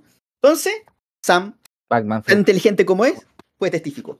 Y lo hicieron recagar, weón. se veía venir. La fiscalía lo hizo recagar, le decía, a ver, porque más encima, primero parte la el, el abogado defensor, que es el que le hace la, la- la primera pregunta, y después viene la contrainterrogación. Ya, entonces él, él le, le hacía al abogado defensor, le hacía preguntas y él respondía desde su punto de vista, qué era lo que había pasado, bla, bla, bla, bla. Llegó el momento de la contrainterrogación. ¿Dijiste esto? No, no me acuerdo. ¿Dijiste esto otro? No, no me acuerdo. Lo peor era que decía, usted, eh, no sé si dice que fue que decía esto. No, no lo recuerdo. Mire, vamos a mostrar este video o este audio donde dijiste exactamente lo que estábamos diciendo. A. Ah, A pequeña, esa era su respuesta. Exacto. Ah. Ah. Y así fue toda la contrainterrogación. ¿En serio? El resultado fue lógico. Y aquí vamos a volver al punto que habíamos la hablado antes. Fue declarado culpable en un juicio que va a ser en marzo del 2024, va a ser la sentencia. Cosas que no Condenado a ocurrían si muerte. hubiese efectivamente un referéndum en eso. Sí. Condenado a muerte. Finalmente, Básicamente. eh, vamos a hablar un poquito de lo que es el altruismo eficaz en el otro punto, en el otro extremo. Porque él era relacionado para el altruismo eficaz. También. Resulta que ¿Qué? otro punto que podríamos decir, también llevado al Oh. extremo, es Luz roja. Eso quería decir. si Ah, es. est- ¿Estáis viendo luces rojas? ¿Estáis con Pajarito Valdés? Sí, sí. Fui yo otra vez un café con pierna pensando que era para comer almuerzo. Ah, soy chanta, weón, no te creo nada. Y vendía Hombre, chorrillanas. La chorrillana, weón. Hom- hombre tenía que ser. Hombre, claro. Denme un segundo, voy y vuelvo. Espera un poquito. Estamos grabando. Rellenemos. Rellenemos. Pero no que no saben la historia, el otro día fui a almorzar un local en Plaza de Armas. Más encima, no, no, en Plaza- fue en Merced. Pero sí al lado de la Plaza de Armas. Y resulta que era un café con pierna. Uy, sí, no me di No cuenta. me, no me enteré, weón. No me di cuenta. Hasta que, hasta que ya me sirvieron, po, weón. Pero Ya si no te sirvieron, ya. nombre, no tenía nada. Se lo, se, no, se lo sirvieron, será, po. Se lo sirvieron. Claro. Soy chanta, no te creo nada. Nunca me crees, amigo. No, pues sería hombre. ¿Y tú qué eres? ¿Marciano? Bueno, pero si yo no tengo que creerme a mí mismo, pues, weón. Me puteas, amigo. Porque eres mentiroso, eres un chanta. Amigo, me, me, me blasfemas. Basta de Dices blasfemos. mentiras sobre mí. Ya basta de estupideces. Hasta esto. Sí, nos dejó. Sabemos que hablar de ¿Bien? Sandman, Sandman aquí mismo, ¿no? po? No sé. No De, qué de opinas, San Barambiche. ¿Tú no metes No sé. cabras a no sé qué opinas de él. tú. Tú no metes cabras a Arambambiche. Ah, ¿Así? Así se llamaba, pues. Hay, gran- hay grandes estafas de las criptomonedas. No olvidemos que aquí a Bitcoin La eh, estafa de los quesitos. la estafa de los quesitos. Al final nunca entendí ese tema de los quesitos. ¿Era quesito tenías- milagroso? Te tenías que comer los quesitos. Al final, al, final, al final parecían como más en su paipilla la imagen hace tanto Eran tiempo. como ya. hostia, eran como hostia. Como hostia, así como- Nunca entendí qué hacían esos quesos. Nada, pues era la estafa. Ah, me imaginaba, pero, pero ¿cómo, cómo, ¿cómo se engañaron a tanta gente además? Bueno, época de internet también, no existía internet y, y la tipa era... Pero amigos, y hasta el día de hoy la gente cae en todo. Sí, pues, pero esa época tú sí ya, esa gente tenía, tenía derecho a ser tan pero- más o menos pelotuda. Ahora ya no, pero, pero igual, pues, Ya, como ya no se autoriza, no autorizo. autorizo, exacto. pues, o sea, yo no autorizo a comprar quesitos mágicos. ¿Están hablando de quesitos mágicos? Sí, claro. pues. Hablando de cómo, cómo la gente cayó. ¿Qué es lo quesito mágico en realidad? weón? O sea, era Era milagroso. ¿Qué era? Eh, ¿Te curaba el cáncer? ¿La verdad? ¿Qué, qué, qué ¿No? de, ¿No? de, de, ¿Qué tenían de mágicos? Los qué tenían de quesitos mágico? Eso que nunca entendí de la estafa. No, es que, a ver, es que los quesitos mágicos ¿Ya? eran la, la, la, eran el... La meca ¿cómo se de llama? reverencia. La meca, del- no, eran, También. eran la excusa de la, del- de la estafa piramidal. No es que... Ah, era, era piramidal. Sí, pues era una estafa piramidal, sí, sí, ese era el tema, no, no era una estafa, no, no es que no estafaban con los quesos, sino que resulta que les decían que tenían que invertir en quesos, ¿Ya? Tipo, una genia. entonces, compra- ¿qué era lo que hacían? Y entonces, eh, porque lo normal es una estafa, una estafa piramidal o tipo Ponzi, cualquiera de las dos, no, no, no tengo claro cuál de los dos era bien, pero en el fondo lo que decía era, tú comprabas, ¿Pero cuál es la diferencia entre piramidal y Ponzi? Yo pensaba que son dos cosas mismo. distintas, no es lo mismo. Es lo mismo. No es lo mismo. O sea, colapsan ambas. Pero eh, en un esquema piramidal tú traes gente. Uno un trapezoide. Sí. Exacto. No, pero tú traes gente y esa gente, eh, las ganancias que ellos dan te financian, te ayudan a pagar a ti. Entonces, es como por ejemplo ese tipo de. Esquema yo que recuerdo que decían, esas listas donde tú tenías, tú, si tú pagas un peso, por decirlo así, un peso, y tú conseguías a tres personas que te pagaran un peso a ti, y esas otras tres personas, cada una tiene que conseguirse a tres, pesos, pe- eh, tres personas que Ah. le paguen un peso a ellas. Entonces así tú triplicas tu inversión. Ah, sí, po, Ese es un esquema piramidal. como la célula. ¿Se acuerdan de Sí, varios de esos. Como la célula, perfecto. Así es. Que simplemente El esquema nombre, Ponzi, por el otro lado, es un esquema, entre comillas, un poco más centralizado, ¿ya? que en el fondo el efecto es parecido, el, el efecto de crecimiento exponencial y todo es lo mismo, pero en el fondo tú le pagas a alguien para hacer la inversión, o sea, tú inviertes en alguien que te promete un, un- un porcentaje, una ganancia, y, esa, y, eso y te va pagando las ganancias. El tema es que esas ganancias las va pagando con la entrada de nueva gente al esquema. Ah, claro. Entiendo. Ese es un Ah, esquema ya. Ponzi. Ya. Ya, no necesariamente es pirámide porque en el fondo no es que alguien que está abajo tuyo está pagando por ti, pero en la práctica ya. es lo mismo. Ah, ya. Voy a, voy a hacer como que entendí para no quedar como tonto. La única diferencia es que en una no invita ya a la gente, eso todo. Lo Exacto. Lo que sí, eh, y, y esa gente no está destinada, no está relacionada directamente contigo. Por ejemplo, también lo, existe lo que, entre comillas, más también parecido a un esquema piramidal, son la- las empresas de marketing multinivel, pues, como Herbalife y otras, donde a ti te dicen, ¿sabes qué? Tú vas a ganar plata, pero además tú ganas plata por los referidos que traes, que, que, que trabajan también. Claro, esa es la, la idea de Herbalife. Entonces ese es, eh, eh, es la parte piramidal de Herbalife y ese tipo de empresas. O sea, no son incompatibles. No son incompatibles. Porque no necesariamente tiene que ser una no, algo donde se mueva plata solamente. Puede haber un producto detrás, como en el caso de la estafa de los quesos. El tema es que es estafa porque eh, en el caso de los quesos, al contrario de Herbalife, es un producto que no funciona. Que en el fondo, ¿qué es lo que hacía? Te vendía Madame Hill. Espera, espera, ¿estoy defendiendo a Herbalife? Eh, no, pero eh, es porque uno es estafa y el otro no es estafa. ¿Estáis defendiendo a Herbalife? No. El tema es que. Ah. El tema. No, no, espera, un poquito. Ya, Ahí voy, oye, ahí voy a, Oye, voy a sí, terminar de- ese punto, sí, pero déjeme de- terminar el punto. Defender la esclavitud es una cosa, pero defender a Herbalife. no, pero es que ahí vamos con un punto. En el caso de los quesitos, Es peor, defender a Herbalife. Mágicos. tú le- a, a Madame Hill le pagabas una cantidad de plata, invertías, entre comillas, una cantidad de plata, y ella te pasaba unos sobres de fermentos lácteos que tú hacías, transformabas y producías quesos, quesitos, quesos mágicos, por decirlo así, que supuestamente ella, como era francesa, los Claro. tomaba y los vendía en Francia para la producción de cosméticos. Ah, bueno, Ese era- compran franceses, pu. Ese era el argumento, y ese era el proceso. O sea, ya la estafa de por sí es ridícula cuando había un francés metido. Y me hacía cayer. ¿Ya? Exacto. El tema es que entonces empezaron, a- empezó a ganar plata, empezaron, las primeras personas empezaron a ganar plata, a ver que daba resultado, daba resultado, y eh, a- eso atrajo a otras personas que empezaron a invertir harta más plata en, en el proceso. Y hasta Ahí que llegó el momento en que colapsa el sistema y, Y cagaron. y finalmente cayeron 6.000 personas. Y fueron hartas, ¿Y, me cuán- acuerdo. y cu- y cuánta, cuánta plata se llevó la, la señora? esta? No tengo un monto total de cuánto se llevó. Ella se fue, la pillaron. se- Eh, La pillaron en Francia, po. Ah, Era francesa de verdad. Sí, pues sí, era francesa. Yo pensaba que eso era parte del cuento. O No, sea, no, era bien francesa. No, eh, peor todavía entonces. Y ojo que no lo hizo solamente en Chile, lo hizo en Perú también. No, mi nación. Nación. Naciones. Puta la señora, man. No.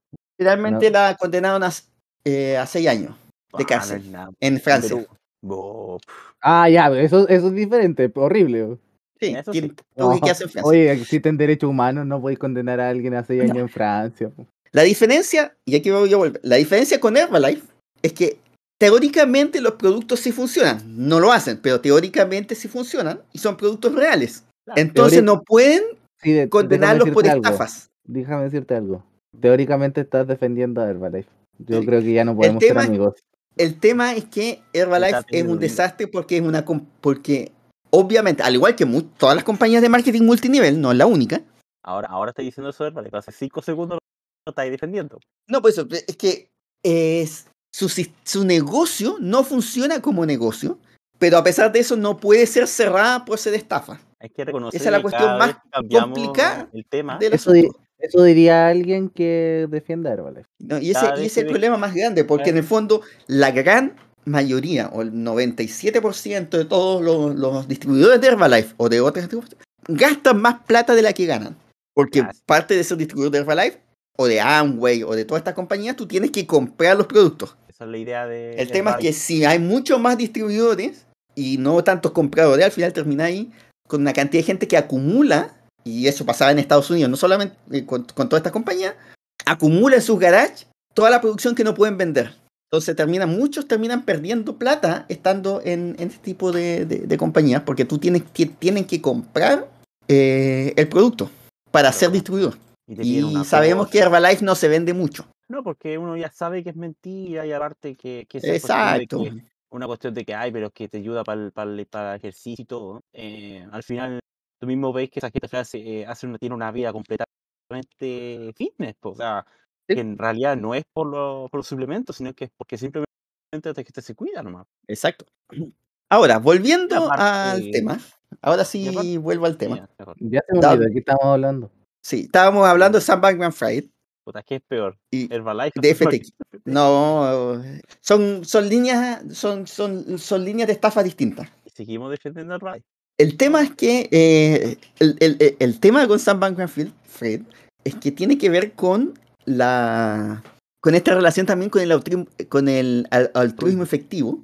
Que como yo les, como habíamos conversado, es una, una versión de utilitarismo. si por un lado tú lo puedes llevar al extremo de que tú terminas pensando en el futuro de la humanidad, en trillones de personas potenciales en vez de las personas que viven realmente en la humanidad, Claro. por el otro lado, también tú lo puedes llevar al extremo de que, oye, si, si yo soy el mejor inversionista del mundo y yo sé mejor que nadie dónde invertir o dónde meter la plata para que sea más efectiva, entonces, idealmente yo ojalá tenga la mayor cantidad de plata disponible para hacer eso.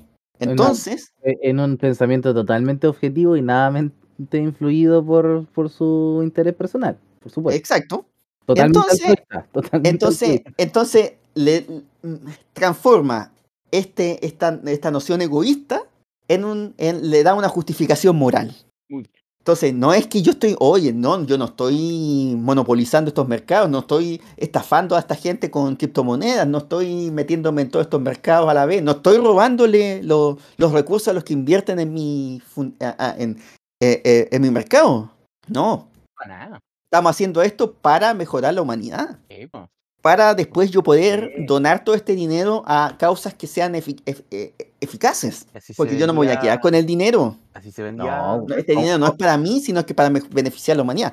Dejemos de lado que además que se descubrió que había comprado casa en las Bahamas, que tenía... Eso era eh, necesario para aumentar su genio. Exacto. No cual- Entonces, eh, eh, eh, ese es el problema de cuan- de tu- del racionalismo mezclado con esta, esta idea que es una idea bastante lógica, ba- bastante normal, pero que al final la terminas llevando a un extremo tal que, que, la, que terminas no siendo racionalista, sino que terminas racionalizando tus acciones. Y eso sería hasta ahí lo que tendríamos que hablar. Pero a la vez de FTX surgió esta semana otro eh, otra pata del, del, del, del escándalo de las criptomonedas, que, Otra esto, que en este caso ya no es FTX, que era la número 2 en el mercado de... eh, eh, eh, en- en los mercados de, de transacciones de criptomonedas, ahora surgió Binance, que es el número 1. Tan así, tan, tan grande era que es, por ejemplo, es auspiciador de la Liga Argentina. Era, a esta altura. Sí, hasta O altura es. probablemente no lo es, pero, pero por lo menos la temporada 2023 era el auspiciador. Bueno, ¿en qué temporada estamos? 2023. Entonces, no más preguntas, su señoría. Entonces me quedo Eh, callado. Me quedo callado. Te analizo, te observo. Y el tema es que eh, fue perseguido por Estados Unidos, que estaba, lo, lo tenía bajo investigación hace harto rato, porque eh, el problema con la, uno de los grandes problemas de las criptomonedas es que, y es, es también una de sus grandes ventajas, es que permite transac- hacer transacciones de manera relativamente anónimas. Relativamente. Pseudo anónimo, porque en el fondo es, da doble conflicto, en el fondo es, una cosa es, te da el, anon- el- el anonimato, de, de que no, no, no sale directamente quién es el que está invirtiendo, o sea, de, de, de quién es el dueño de estas billeteras virtuales que hacen las transacciones, Claro. pero a la vez toda la historia se mantiene pública para todo el mundo. O sea, todo el mundo sabe que esta, esa billetera entregó estos recursos o entregó este dinero. El problema con eso es que eh, con, ese, con esa entrega de recursos, o sea, con, con esa información, si en algún momento descubren que esa billetera es tuya, saben todo lo que hiciste en la historia. Entonces es pseudo anónima. Claro. ¿Ya? Pero a pesar de eso, y y eso, eso es en el terreno de lo, eh, llamémoslo, de lo descentralizado, porque esa es la, es la meta de las criptomonedas, que sea una cuestión descentralizada que no dependa de grandes instituciones. El problema es que a la larga, dado que el, el sistema de- es descentralizado, genera eh, costos altos de las transacciones. Entonces eso incentiva la existencia de entidades más centralizadas, que son estas eh, exchange o estos mercados de criptomonedas, donde tú puedes hacer transacciones internas dentro de la empresa que no aparecen en el, en el blockchain, en, este listado de transacciones públicos, y que además no tienen los costos de aparecer en ese listado de transacciones públicos. El gran problema es que eh, Binance decidió crecer como compañía entregando una cuestión fundamental para muchos de sus clientes, que es nosotros no investigamos quién eres para abrir una cuenta en Binance. Ahora sí. Ahora sí. Sí, pero hasta, hasta ahora no. Entonces, No, bueno, se descubrió que hay gente de, de muy buena reputación, como por ejemplo el mismo Hamas, eh, el gobierno de Irán, Ah, el gobierno de Corea del Norte, abrieron, y otros, abrieron cuentas, también el narco, entre medio, Una gente bastante Una cosa, cosa poca. Cosas pocas, abrieron cuentas en Binance y pudieron hacer transacciones entre, entre eh, estos, eh, estos para hacer lavado de dinero. Entonces, esta investigación que llevó Ah, varios pues, años al gobierno de Estados Unidos, Una buena opción, pues, pues, están lavando. ¿Está bien? No, son aseados. Sí. Limpio. Sí. ¿Está bien, pues? Me alegro. ¿No? Gente emprendedora. Sí, sí, sí. Gente emprendedora, gente de bien.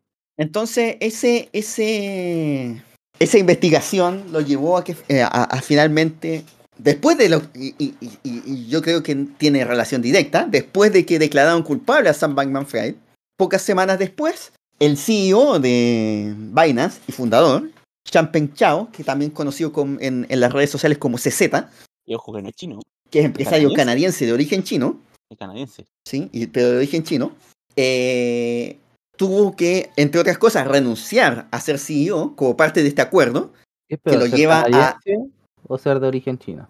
no, y que a renunciar a ser el CEO de la compañía, además a dejar de estar in- incorporado en las decisiones de la compañía, porque parte del, del- del acuerdo es que tiene- reconoce varias cosas que él hizo, varias violaciones de las leyes an- anti-lavado de dinero, Es mejor violar las leyes antidinero o violar los derechos humanos. En este caso pareció, las, las dos. En este caso eh, es parecido. Entonces, eh, hacía estas violaciones de, de- de esto, por ejemplo, que lo hizo en el fondo porque mientras menos requisitos tú le pones a la gente para que abra cuenta, más fácil es que y más cuentas vas a tener abiertas.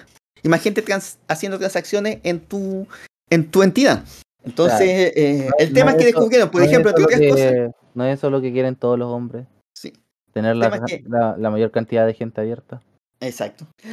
Entonces, el mercado abrió, o sea, Binance permitió, entre otras cosas, según lo que tú terminó reconociendo la misma compañía, que tuvo que, que- que además pagar una multa importante, eh, reconoció que, por ejemplo, había permitido transacciones entre eh, eh, personas en Irán y personas en Estados Unidos, lo cual es completamente ilegal bajo el, el régimen de sanciones que tiene el país, ¿Cuál de los dos? Estados Unidos. Ah, pero ¿cachai? Que... Si Estados Unidos es el que está sancionado, el que está. eh, el, el- el que condenó o el que lo obligó a, a Binance a hacer todos estos cambios. El que no autoriza. El que no autoriza, exacto. Donde, Bueno. donde podrían caerle incluso hasta 18 meses de prisión a Champagne Nah. Chao. Pero además Binance tiene que pagar una multa de al menos 4 mil millones de dólares. Ya, eso sí es harto. La pregunta es, y ahí es donde también viene el tema de si efectivamente Binance tiene esa cantidad de dinero como para pagar o no. Uno cree que probablemente sí, pero sí, lo que, lo que sí más daño le va a hacer, entre comillas, es el hecho de que va a estar bajo supervisión directa de, eh, entre otros, la red de ejecución de delitos financieros del- de la Secretaría del Tesoro estadounidense para verificar que efectivamente no está haciendo transacci- permitiendo transacciones de entidades eh, ilegales o, no, o permitiendo transacciones de entidades que cometen lavado de dinero, que al menos por entre 3 y 5 años. Obviamente el tema es que también la pregunta es qué tanto del mercado de las criptomonedas está llevado por eh, hacer, tra- hacer transacciones ilegales. O sea, por la ilegalidad de las fuentes de esos recursos. Unos dicen es el 3%, otros dicen que es el 90%, no lo sabemos. Pero si es el 90%, y, y ahora están diciendo que Estados Unidos va a tener, el, el gobierno de Estados Unidos va a tener los ojos directamente puestos dentro de Binance para ver que efectivamente todas estas transacciones son legales y tú tenés recursos ilegales, vaya a arrancar inmediatamente. De hecho, el primer día de que se supo la información salieron mil millones de dólares de Binance, inmediatamente. Obviamente eso eh, también le puede servir un poco para ir limpiando esto, tratar de separar esto de que lo que es legal de lo que es ilegal dentro del mercado de criptomonedas. No sabemos si va a ser efectivo o no, pero al menos, menos puede que salga otra empresa en el mercado que, que, que, que prometa no hacerlo y, así se jue- haga un juego el gato y el ratón. Pero bueno, esas son las grandes noticias internacionales. Eh, vámonos mejor a los deportes.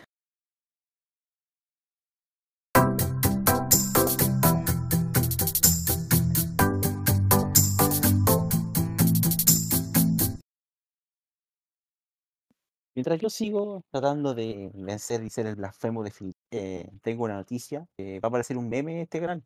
Porque nos demoramos tanto tiempo en grabar de que se Hemos jugó un perdido mundial tanto tiempo peleando entre nosotros. también, de que se jugó un mundial de cricket. ¿Ya? ¿Qué pasó en el Mundial de Cricket? Y todavía ¿Quién lo ganó?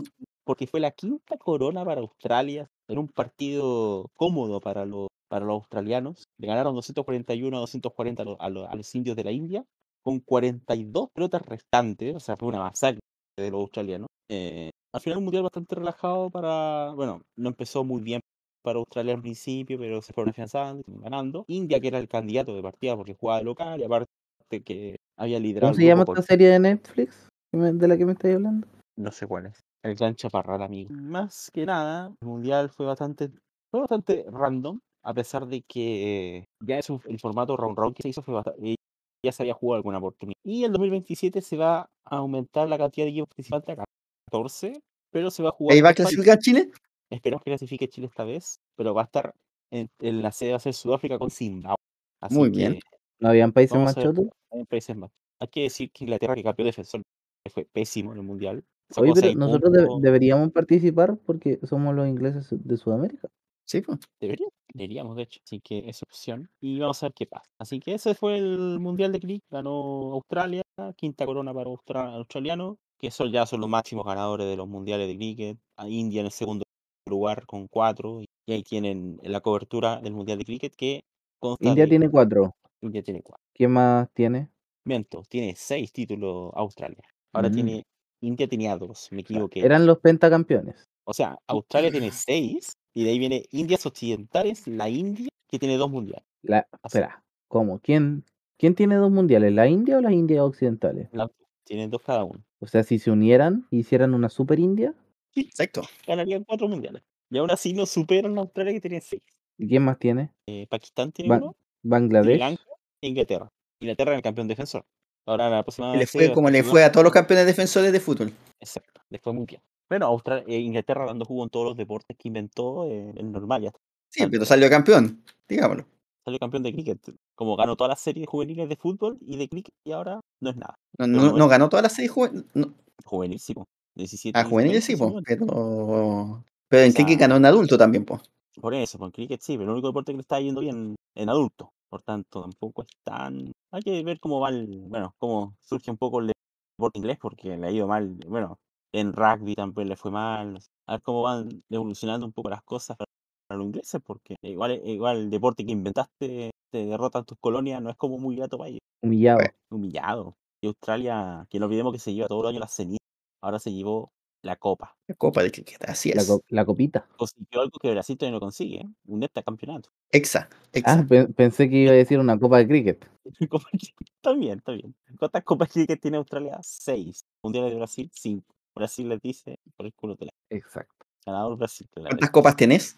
¿Cuántas copas tenés? Ganador Brasil. ¿Por qué? Porque esas copas fueron con el juego bonito. Y eso, no hay mucho. De hecho, Ya, eso fue el lado del cricket. Hablemos, eh, partamos. ¿Ah? Ahora me voy a acostar, así que. Ya. eh. ¿Qué, qué, qué- qué otro deporte existe en este planeta? Ya, pues sí, tenemos que empezar. Primero hablemos de eh, el título, el, el más seguro título de Colo Colo. ¿De Cobresal? No, de Colo Colo. De Que Cobresal. ahora es que está imparable. No, imparable. La recuperación de atrás pica el indio. Imparable la huerta neta. No, de atrás pica el indio, claramente. Sí, Finalmente Cobresal no pudo ganarle a O'Higgins. O sea, eso ya Y es sumó, señal y sumó un punto más a su victoria del campeonato nacional. Y subo un punto, pero eso significa que Colo Colo ganándole a, a, a- Que no va a ganar. a que Audax no- Club que Italiano no va a queda a dos puntos de Cobresal a falta de dos fechas para el final del torneo. O sea, está ya ahí de vuelta, respirándole en la oreja. Qué romántico. Exacto, respirándole en la oreja para ser el próximo campeón. Tanto nadar para morir ahogado en la orilla. Cuenteros, El, próximo, el camino para el próximo DT de la selección. Claro, pues tiene que ser fracasado para ser de Un éxito. Así que Ah, pero. eh, mencionando este exitoso título, la 34 de está ahí. Gustavo. Gustavo exitoso- Huerta. De el Gustavo exitoso proceso de Gustavo Quinteros en Colo Colo, Imagínate que lo va a coronar con un título. Una copa gato. Una copa zapping. No, las copas Sapping se le lleva la U. Bicampeón, olvidar. por cierto. Bicampeón, además, bicampeón de la Copa Sapping. Pellegrino, bi- Pellegrino bicampeón en la U. Exacto. Nunca entendí el Que formato quede copa, Pellegrino. De la, ¿Ah? la Copa. Nunca entendí el No la entiendas, solo disfrútala. Exacto. Porque técnicamente Correloa, Correloa le ganó a la U, ¿y cómo no? De ahí la U fue a jugar a la final. No entendí nada. No la es- entiendas, solo disfrútala. Ni, ni, Exacto. ni los de Zapping entendieron la Copa. Que Fondi, Fondi, Fondi lo va a entender y se va a tapar un ojo. voy a cantar el, el derecho a vivir en paz. Así que por ahora Cobresal con 53 puntos, Huachipato 51, que también empató con Universidad Católica. Que hoy día lo- los colocolinos más cruzados que nunca. La Y Colo. Colo con 48, a falta del partido contra Audax Italiano. Así que tenemos eso. El triunfo también de la Calera le ganó 4-0 a la Unión Española como, como resultado. Y también la derrota de la Universidad de Chile contra. Coquimbo Unido que pasó el pasado viernes. Ya se me olvidó El que es campeón, el que es campeón de la Copa Sapping celebra como quiere. Exacto. ¿Qué iba a decir, Fondi? no, no, no, me equivoqué. Al nacer. Exacto. Y también hablemos un poco de lo que está pasando en la primera vez. Porque Ya, estamos, ya terminó la primera vez. Estamos expectantes de las semifinales del, a lo mejor del yo estoy exultante completamente con sí, la, Uy, semi- ella, la campeona, la campeona. Uy. la campeona que hoy día se, se relaja, se, que son semi- las semifinales de la liguilla del ascenso, que se enfrentan mañana. Así que este podcast no va a tener los resultados de eso, que se enfrentan entre Iquique con Antofagasta, que empataron a dos en la ida. en un partido también impresionante donde eh, Antofagasta marcó dos goles en cinco minutos y después Iquique marcó dos goles en cuatro minutos. ¿Cómo? en ¿Por qué cuatro minutos. posición? Sí, más específicos ya. Ah, ya. Y, y también te- Wanderers que le ganó de visita a Temuco 3 a 2 en un partido con mucho drama incluido, porque, o sea, que deja drama abierto también para este, esta vuelta. Wanderers iba ganando 2 eh, un- eh, unos, o sea, 2-0, hacen el descuento Temuco, hace a 3 minutos del final hace el 3 a 1 Wanderers y en los descuentos ya eh, se pone 3 a 2 para tener un poco de esperanza de cara a un partido que va a ser, tienen que dar el todo por el todo, si es que quieren tener eh, la chance de jugar el, la, la final por, por el cupo de ascenso restante. Y es que quieren. Si es que quieren, exacto. Si no quieren y no pueden, no les va a resultar y, y Wanderers va a pasar a la final. Y si no autorizan, Ahí va a ser problemático. que tienen que autorizar jugar la final. O sea, si no autorizan jugar la final, cagaron. Todo para casa nomás. Ya, tenemos también resultados de la Premier League. Mientras tanto, vamos a dar la vuelta por el fútbol y de ahí vamos a ir a hablar de los otros deportes. Donde el Arsenal ahora nuevamente está puntero, ¿O no? trayendo recuerdos de la temporada pasada, además. Recuerdos de Vietnam. Recuerdos de Vietnam, sí. 30 puntos tiene el Arsenal contra 29 del Manchester City, 28 del Liverpool y 26 del Tottenham. Hotspur. Eh, sí, espuelas calientes. Uy. Lo que sí le falta el, el, el, El UI. el- uy, exacto. No, le falta, le falta el partido al Tottenham, de todas formas. Ese, ese- esa, esa, eso- ellos no han jugado todavía, por lo tanto, si es que llegasen a ganar, eh, estarían poniéndose con 29 puntos también a uno del Arsenal. Eh, Guardiola vete ya, eh, lleva dos empates consecutivos. Eso ha hecho que, que bajara Ya, pero ¿y la posesión? ah, en la posición de otra cosa. Es Incluyendo el empate, el empate con el Liverpool que tuvo eh, en la jornada, en esta jornada, y el tremendo y dramático empate 4 a 4 que tuvo contra el Chelsea la semana anterior. No vamos a hablar de Manchester City, aunque tiene el partido pendiente. Si gana, eh, quedaría en la sexta posición. Manchester City. United. Digo Manchester United, lo siento. No autorizo hablar del Manchester United. por fin, por fin, conche tu madre. Vámonos a, a la Liga Española. A la chucha. no, a la Liga Española. Porque el Girona sigue puntero. ¿Está todo durado? Tras 13 fechas, tiene dos puntos de ventaja sobre el Real Madrid, tres sobre el Atlético y el Barcelona. Barcelona que en esta jornada solamente pudo eh, empatar Contra el Rayo, ¿no? contra el Rayo Vallecano, exacto. Tiene el partido pendiente, tiene que jugar contra el Athletic. No es un partido fácil para el Girona. También el Real Madrid también tiene su partido pendiente, está de visitando al Cádiz. Nada, pero luego gana. Y en Mientras nuestro tanto- Betis, Nuestro Betty, nuestro Betty está eh, también tiene, tiene que jugar, está en la séptima posición por ahora. Tiene que jugar al Uni- contra el Unión Las Palmas en, la- en esta, en esta jornada de domingo. Unión Las Palmas. Unión Las Palmas, exacto. Levante. Pues la- lamenta- lamentablemente el Levante no está en la liga este año, así que ya no, no, no vamos a tener el clásico del Levante Las Palmas. O Vámonos entonces rápidamente también a hablar de la Serie A italiana. A, A pequeña. A pequeña, sí. Donde el Inter es el puntero en estos momentos. Como diría eh, Carragher. Inter Milano. El Inter 31 puntos, segundo la Juventus. Ambos están, tienen que jugar este fin de semana. Entre ellos. Oye, ¿la Juventus no tenía pendiente un castigo de puntos? Ah, no, eso la fue la temporada pasada. La temporada pasada, la temporada pasada. No, el Everton, el Everton. El Everton en Inglaterra fue el que recibió el castigo de puntos. Sí, sí, sí, verdad. Oye, ¿no ¿Tiene castigo o no? En la, en la injusticia más grande que se haya visto en la Premier, sí. Nah, O sea, el, el Chelsea y el, y el Manchester City No, son unos, son unos que pobres, son unos pobres todo- granjeros. Claro. Lo peor de todo es que al City lo han castigado como tres veces y ha pelado todas, po. Y todo se ha salvado. Y el Everton, este, Ahora, el eh, tema es que el City está todavía bajo investigación. Si ese, Nah, es el otro punto. nada. ¿el Everton tiene posibilidad de apelar o esto ya es definitivo? Eh, debería poder apelar todavía. Debería velar. Van a apelar y van a quitarle 15. Y le van a quitar 20, 20 puntos Claro. más. ¿Cómo le pasó? Digámoslo, como le pasó a Chile en su momento. Pan. No olvida, en la historia del maracanazo es muy graciosa. Ah, verdad, pues Maracaná. Porque el maracanazo Era solamente la sanción por el partido, pues, en el momento. era la, san- sí, bueno, era la sanción por el partido. En el fondo la sanción, eh, el- porque lo mencionaron, bueno, por el tema de la eliminatoria lo mencionaron, lo mencionaron bastante, por cierto partido que Era por retirarse ocurrió. de la cancha. Sí, Claro, ese era el castigo en realidad, po. Y después la investigación de otra cosa, pues. sí. El tema es que, ¿qué fue lo que pasó? Eh, La FIFA declaró eh, culpable a Chile y todo, y el castigo era una multa y unos meses de suspensión, y lo mismo unos meses de suspensión para el, co- para el, para el Condor Roja, pero se decía apelar, y ante la apelación eh, terminó la prohibición, eh, la FIFA subió el castigo, incluyendo la prohibición de jugar al Cóndor, Para siempre. sí, ¿Hay algún otro jugador que lo hayan condenado así? Sí, ¿La FIFA? pero- sí, pero no a ese nivel. Pero, de- pero no africano random por apostar y weá rara, sino que. No, no, ¿Sí? creo que a lo mejor sí, creo. Pero, y lo más y lo más terrible de todo, el caso de. No poder participar en el proceso del mundial. Exacto. Del Mundial del Estados Unidos 94. Lo cual te trunca una generación completa prácticamente. Exacto. Imágenes que se rememoraron además eh, esta semana. Por eso, Digámoslo. no me acordaba. Porque precisamente pasó algo parecido en el Brasil y Argentina. Ni de cerca los van a sancionar. No con, no con Gillette ni nada por el estilo, pero sí un algo que trajo recuerdos de ese maracanazo. Un amago de retirarse del partido. Fue un amago en realidad. O sea, no se retiraron como pasó con Chile. Pero la vez pasada sí se retiraron. Sí, la vez pasada, pero fue porque. Pero fue más, más complicado en ese, en el otro caso. Más, más chistoso. Porque, porque en ese otro caso fue por intervención.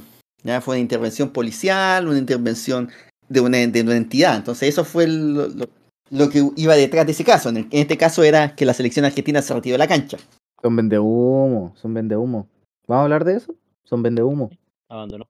Ya, Vomito estábamos, estábamos en la liga, en la Serie A, estábamos hablando de el Inter que se va a enfrentar a la Juventus, de hecho, este, este domingo. Entonces, si gana la Juve, se pondría en la, en la punta del torneo. Uy, qué rico. del torneo.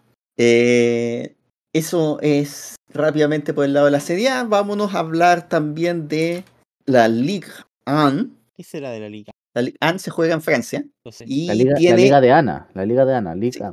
Ligue 1. el PSG, que no va a fichar en su vida Neymar, Había olvidado Eh, ese fragmento. ¿sí? Eh, tiene 30 puntos líder de la liga, 4 sobre el Niza, que está segundo, pero que le queda que tiene que jugar un partido contra el Toulouse. Y si gana, se queda a un punto del PSG. Nuestro Toulouse. ¿sí? que está en la decimoquinta posición además, a un punto, un punto por encima de la zona de la, la eliminatoria del descenso, zona que tiene al Lyon en la pasta máxima. Lo último todavía, ¿no? Sí es último, un- con Eh, eh, siete puntos. eso es buenas noticias. La única buena noticia es que ganó la semana pasada, ahora será Eh, ganó la semana pasada para el Lyon, Por eso. y por lo tanto está un poquito menos ¿Qué tiene cagado, que ver la U?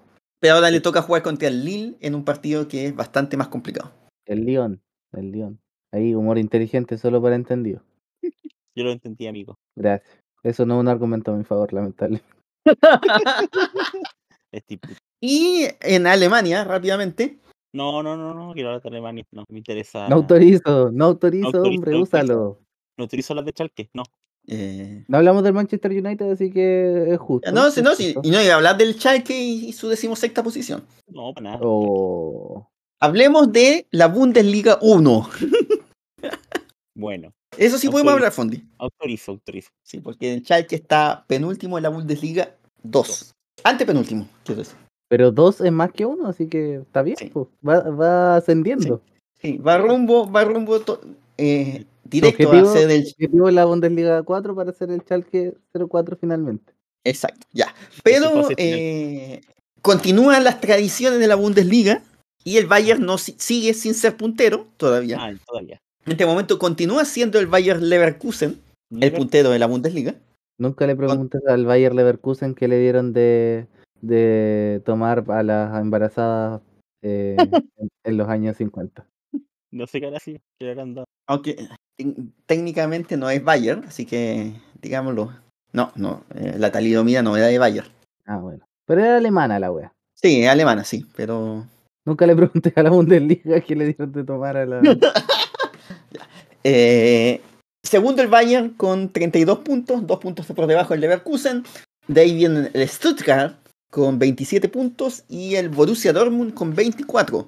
En la parte baja tenemos por ahí todavía al Mainz 05, al Unión Berlín y al Colonia. Al Köln.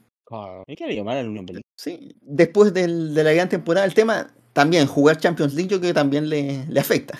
Mentalmente. Sí, o físicamente igual, pues, porque también tiene que estar preparado para jugar más partidos en la temporada.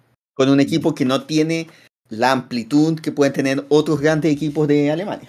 Yo diría que solo son unos pelotudos. Y también, les pasa por ser comunistas No, no le venden a su vecino el Hertha. Mira dónde está el Hertha por ser, no ser comunista. en la pasta también. En Berlín, En Berlín. ¿Qué pasó, Fu? medio tos. Ah. La, la alergia. Eso por el lado de eh, el fútbol. Ahora hablemos también de las selecciones, porque Buenas noticias. Bueno, fue fecha FIFA y tenemos noticias importantes en este tiempo porque el medallista panamericano Eduardo Berizzo renunció a la selección. Y nos dejó una medalla panamericana. Burrizo. Pero nadie le va a quitar la medalla panamericana que ganó. Y bueno, no la puede pasar por el aeropuerto, lo, lo toma el detector de metales, así que.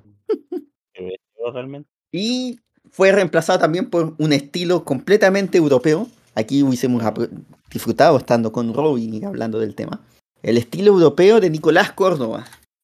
Verdad, me había olvidado completamente la existencia de ese estilo europeo. De, verdad que lo olvidé. O sea, no, eh, yo sabía que existía ese, ese momento épico del, del fútbol chileno, pero se me había olvidado completo el estilo europeo. Y llegó a la selección y partió como se esperaba, con una derrota. Nicolás Córdoba, el peor técnico en la historia, 0% de rendimiento. Así es. Son datos. Datos, no mitos. Datos, lo mitos. Exacto. De hecho, tiene menos rendimientos que el Peineta Garcés. Menos que Burrizo. No, pero pues, el Burrizo tenía, no tiene tan mal rendimiento. Chucha. No, ya. Los Conche su madre, conche su madre. po, Cada vez cayendo más. Cada vez cayendo más y de. Defiende la- tiene- La, esclavitud. Herbalife, Burrizo. Conche su madre. Es peor. No, es que, vamos, vamos hablando. Berizzo No, por favor, amigo, ya, ya no hables más. un terminó con un rendimiento del 37,5%. Basta. Jorge Garcés terminó con un rendimiento del 11,1%. Chúpalo entonces. De hecho, hasta ahora, di- di- digamos, el peor técnico del histórico ni siquiera es Nicolás Córdoba. ¿Quién es? Hay otro peor. ¿Hay alguien Pero- que le restaron puntos? No, no hay nadie que le haya restado puntos. Oh, Mira, Oh. hay peores técnicos en la historia de la selección chilena. ¿Porque A tienen más partidos jugados? Ni siquiera. A ver, Ah, tenemos, por, ejemplo, difer- por uno, diferencia de goles. César Bacha. ¿Ya? Jugó ¿0%? un partido y perdió 2-0 con. Turquía. Mm, Por diferencia de goles es peor, sí. Peor, Te lo, ¿ya? te lo acepto. Te lo Lo cedo. acepto, sí, te lo doy. Tenemos también el caso de Raúl Pino, que en el 72 dirigió dos Pino. partidos para la selección No, chilena me y perdió los dos partidos. Perdió con México y con Haití el año 72. No podéis perder con Haití. Con copia selección. Sí, ahora fue en una gira por allá. Fue a Guadalajara y a Puerto Príncipe a jugar. Pobrecito. Sí. Pobrecito. Eh, por ahora, Ni-. Nicolás Córdoba no es el peor técnico de la historia de la selección chilena. Además, hizo, yo creo que nadie esperaba que hiciera algo más que perder con Ecuador en Ecuador, donde, primero, los ecuatorianos lo único que querían era pasarnos por encima. ¿Lo lograron? Y lo lograron, exacto. Lo lograron. No, por, Sí. no con tantos goles, pero No, eh, en un partido donde Ellos lo querían ser como cuando en la U llegó Ángel Guillermo Hoyos y ganó por goleada. y era la máquina destructora de hoyos, Exacto. querían replicar eso. Oh, lo olvidado. pero Me imagino esa. Pues dice la este. Lo, lo- lo- lo peor de todo es que ni siquiera fue un resultado apabullador. Ganaron, ganaron en lo importante, ganaron en la posesión, sí, pero solamente 53-47. pero ganaron. Sí. De hecho, Chile, Chile se, se defendió bien. O sea, iba, se defendió Se- bien, no me refiero a que la defensa actuó bien, sino que se defendió bien que perdió. En un partido. Al menos nos llegó al arco, avanzó, tuvo opciones, etcétera. A eso me refiero. Nos defendimos tan bien que perdimos. Pero no, no, no estoy diciendo que se defendió como defensa, sino que le, le hizo un poco de partido al, al, al, al Ecuador. Como en los cinco minutos finales. Sí, pero le hizo partido. Como que ahí se dieron Pudimos cuenta- empatar. Como mandé, el no- meme, como mandé el meme ese día de, de Toreto y, y el personaje de Paul Walker, como se haya llamado, eh, casi te gano. Casi te gano, exacto. Casi ¿De te empaté. ríes? ¿De qué te ríes? Casi te gano. Aquí en este caso casi te empaté. Así Mm. que tenemos eso en, en- en ese lado. Por el otro lado, digamos que eh, la otra parte preocupante, entre comillas, es Brasil. Sí, estoy tan preocupado por Brasil. No, no, no, no, no, no por nosotros. O sea, nosotros da lo mismo porque vamos a quedar eliminados igual. Casi no puedo dormir en las noches pensando en Brasil. Pero Brasil lleva tres derrotas consecutivas. Bueno. Perdió, perdió el invicto, el famoso invicto. Mm. No te imagináis cómo, me, cómo, cómo estoy No, si lo preocupante, No Lo tengo preocupan- uñas ya, no tengo uñas ya. lo preocupante es que eh, eso no- nos genera un problema en los cupos inferiores de clasificación al mundial. Como si fuéramos a pelear un... qué, qué humor, weón. Qué humor, Chile, ¿ah? Por ahora estamos a dos puntos de la, la zona de clasificación. O sea, técnicamente estamos igual de puntos para ir al repechaje. No olvidar, es, es que el tema es que para ir al repechaje, en teoría, los, los, la- los competidores son Paraguay, Perú y Bolivia. Paraguay, felicitaciones. Eh, Supongo que de eso estáis sacando a Chile. pu.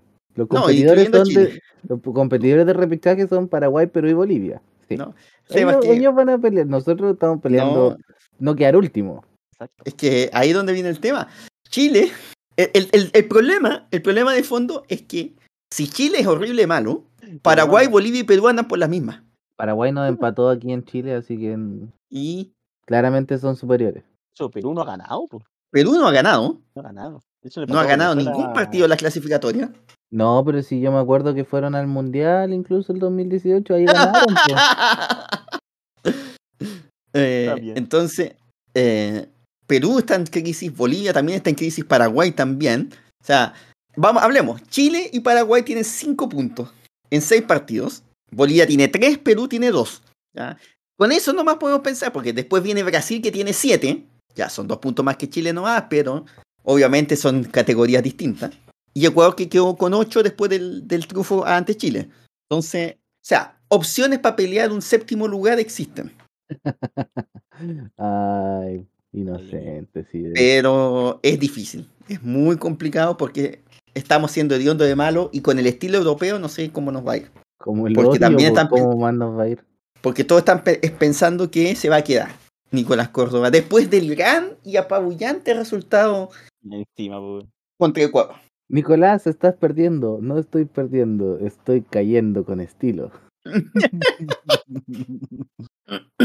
Obviamente también el tema es que después de esto, después de, de este resultado, tenemos ahora, o sea, hay nueve, digo, diez meses, diez meses Claro. para preparar. Primero viene la Copa América. Exacto. Y entre medio va a haber una Copa América, la Copa América de Estados Unidos. Ya sabemos dónde va a ser la final. Que va a ser, exacto. va- y que sabemos quiénes van a jugar la final, además. Obvio, Messi y Cristiano. No, va a ser una final entre Argentina y el Inter de Miami. ¿No es lo mismo? Por ahí no va. Pues está Luis Suárez también en el Inter de Miami. ¿No es lo mismo? No es lo No. mismo. Es la selección argentina contra amigos de Messi, que no es lo mismo. Oh, Ah, porque lo- los de la selección argentina no son amigos de Messi. Así es. no Tan, tan, tan. Crisis, crisis. Crisis en Argentina. Siempre. Siempre, siempre. Lo Pero estamos hablando de la- segmento de deportes. y Sí, de- estamos hablando de deporte, sí. No metas otros temas, por favor. Eso, entonces por ese lado, el, el fútbol se prepara para. O sea, la selección va a tener que buscar un técnico, si que ese Nicolás Corvo o el que sea, pero va a tener que prepararse de manera lógica para pensar en Para- la Copa para América peor. Prepararte y para- pensar para en, la- en lo peor. Todo el problema. Ya. Vámonos entonces a hablar para terminar este segmento deportivo de lo que han sido los parapanamericanos que se, han se están realizando en Santiago que terminan este día de hoy. Ah, espera, espera, antes de eso. Ah, bueno, igual puede contar como para paramericano, como deporte para, para paralímpico, no sé cómo llamarle. Eh, Cristian Garín decidió extender su temporada para prepararse en cuanto a ranking de la mejor forma para la próxima temporada y perdió. Grande Cristian Garín, siempre apoyándote. Un genio. Grande Garín. Karim. Renato, Renato Garín, exacto. Ya, Chile eh, con una muy buena cosecha nuevamente en los parapanamericanos. ¿y la cosecha de mujeres? Nunca se acaba. Eh, ve- 15 oros. Obviamente se entiende porque somos, somos locales, pero igual. eh, es, es bastante meritorio lo que ha hecho Chile, tanto en para Panamericano como en Panamericano. Sí, está, eh, así es. Es muy Eh, meritorio. de hecho, 15 oros, 20 platas, 14 bronces, total de 49 medallas. Son las que eh, tiene Chile hasta este momento. El- lo que supera ampliamente lo conseguido en Lima 2019, donde se consiguieron 10 medallas de oro, y que, y, y- y- que de hecho anda muy cercano a lo que fue es eh, el total histórico de Chile en Juegos para Panamericanos. Antes de Lima, o sea, hasta Li- eh, o sea, digo, después de Lima, el total de medallas de oro eran 20. Aquí se consiguieron 15 más. Entonces, eh, es muy, muy meritorio lo que consiguieron nuestros deportistas en los Juegos de Santiago, en, en- en variadas de las disciplinas. Particularmente, muy meritorio lo de Francisco eh, Cayulev en el tenis en silla de ruedas, claro. Medalla de consiguió- oro. que consiguió oro en individual y en dobles. Sí, Tomando en cuenta que estaba el mejor, el, el mejor latino rankeado en el, el tercero del mundo. en el mundo, estaba ahí. No, no, es, no es poco. Ya también muy buenos resultados también se consiguieron en el, en el tenis de mesa adaptado, que llevó varias medallas de oro principalmente. Y también, pero también múltiples, múltiples buenos resultados en distintas, eh, en distintas disciplinas, por lo tanto, eh, muy bien, muy bien lo consiguió. Y obviamente la idea es que a partir de esto se siga construyendo más deporte eh, olímpico y deporte paralímpico en Chile. Y más FIU.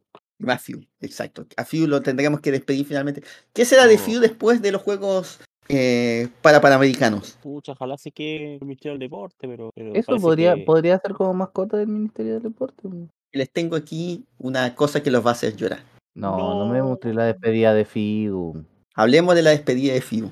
No, No. árbitro no pites el final que FIU se no. Titular. FIU, ya los extraño. Los amo tanto. Os amo, os quiero, os adoro. Y Os si tuviera adoro. un hijo, le pondría FIU. Exacto. Porque en- esa es la tradición de los pájaros. Le ponen igual que, que como se llaman ellos mismos. Exacto. Lo entendí, lo comprendí. Sí, estoy melancólico. Oh, Hoy Oye, se pero- realizará. Pero Sí. hablaron, hablaron entonces en idioma FIU, porque FIU no habla en español. No, pues lo tradujeron. Te tradujeron la Ah, carta. Está traducido al español. Del FIU al español.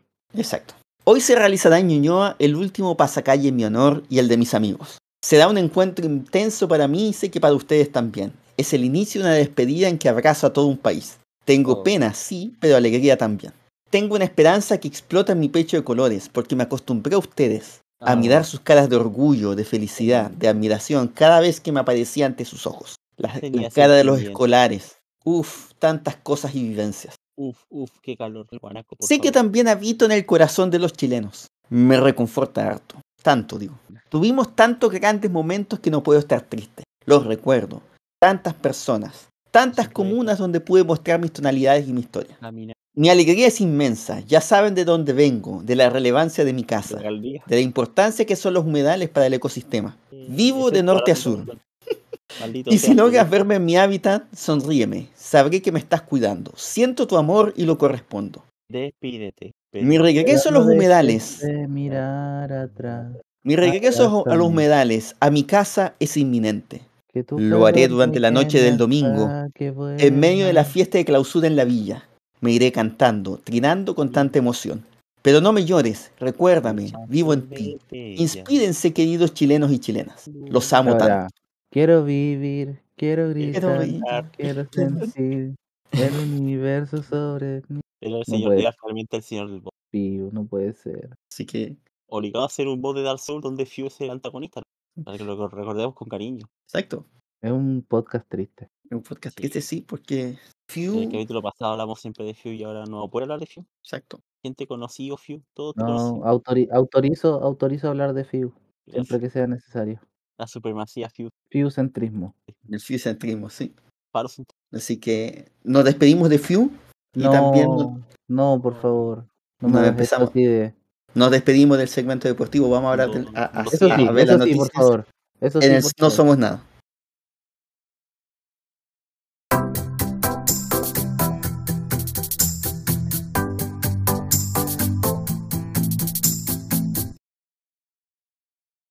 Seguimos con la última sección del programa. 3 de la mañana en Chile continental, 2 horas menos en la de Pascua. Y en Punta Arena, la misma hora de Chile. Eh, yo voy a empezar. Tengo una noticia Punta. Arena a la misma hora de Chile, o sea, no son parte de Chile. No, esos de- sí, eso mismo me di cuenta. No ellos, ellos mismos lo reconocen. Aquí andamos con cosas. Son Sí, pero factos, igual. Son factos. Datos, no mitos. Datos lomitos. Datos, no mitos. Joven Vamos. asistió a un recital con una chica y ella se fue con el guitarrista de la banda. Un Ay, joven Dios hizo viral en las últimas horas, esto fue el miércoles, a través de un video que publicó en sus redes sociales donde contó lo que ocurrió en una cita. En el video, el chico comentó que asistió al recital de heavy metal con una chica, lo que aparentaba ser un primer encuentro, pero no salió como esperaba. La joven le pidió ir al hotel donde se hospedaba la banda y ahí pasó algo inesperado. Le saco la foto con el guitarrista y ella entra al hotel con él, le abandonó. Oh, Ay, Dios mío. Esa es la noticia súper cortita, pero, pero, pero cuando, bueno, no hay mucho que decir, la verdad no somos nada. ya. Eh, sí, de, por Tremenda favor, historia. Por favor. Esta, esta historia se conecta con la despedida anterior No, no. No, basta. Basta, por Porque favor. la historia- es Pew. Hombre compró un Few en internet para su hija y le llegó un peluche pintado con témpera. Ay, sí lo vi. Qué grande, weón. Déjame adivinar, déjame adivinar. Blue Express, no lo entenderías. Few Express. Blue Express, Few Express. No, lo puedo buscar en Tarkin. Sí, si no, si fue aquí en Chile. Por eso, por eso. El es una de las mayores sensaciones de los Juegos Panamericanos y para Panamericanos 2023. El merchandising que rodea a la curiosa ave se robó las miradas, incluso llegó a la Teletón.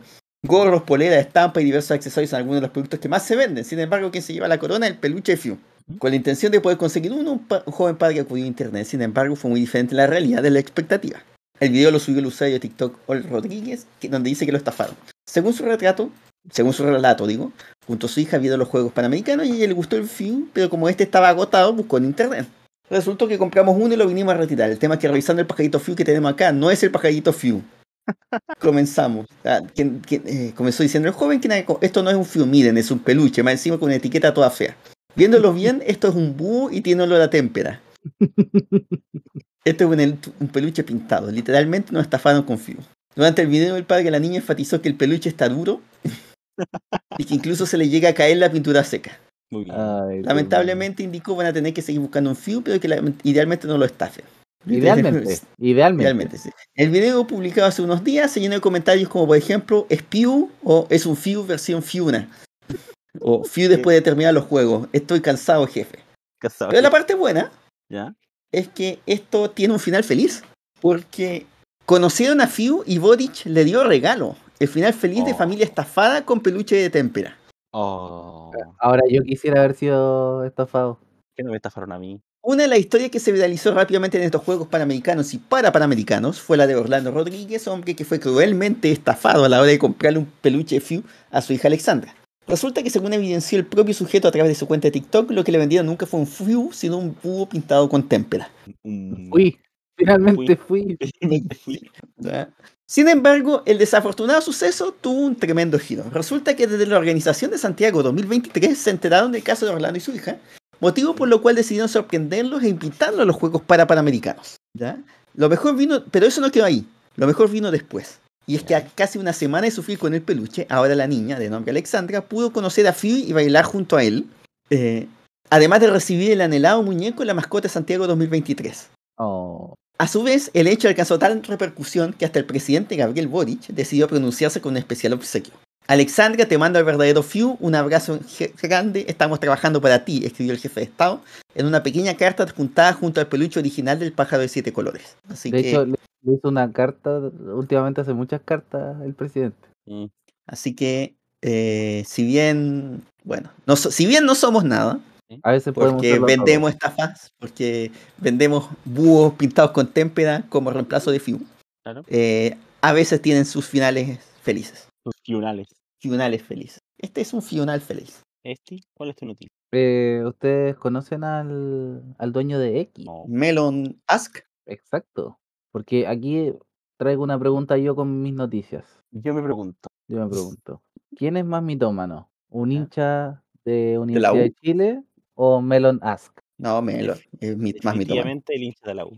Tenemos opiniones divididas, por lo que veo. Sí. Porque Elon Musk asegura haber sido de los mejores jugadores de Quake del mundo y ex pro player confirma que jugaba mucho, pero era regular. Ya. Elon Musk, el magnate dueño de la de Tesla, eh, Twitter, X, como se llame la wea, ha declarado siempre Yes. ser un gamer, compartiendo sus experiencias en diferentes videojuegos. Por ejemplo, em, la red social. de- Ah, ya, andate la chucha, ya, hasta ahora no leo. Y recientemente comentó que sus días pasados fue apasionado jugador de Quake y que de hecho era uno de los mejores del mundo. Sí, de la pistola de Quaker. Finalmente. Era uno de los mejores jugadores del mundo, según él. Sí. Eh, según él.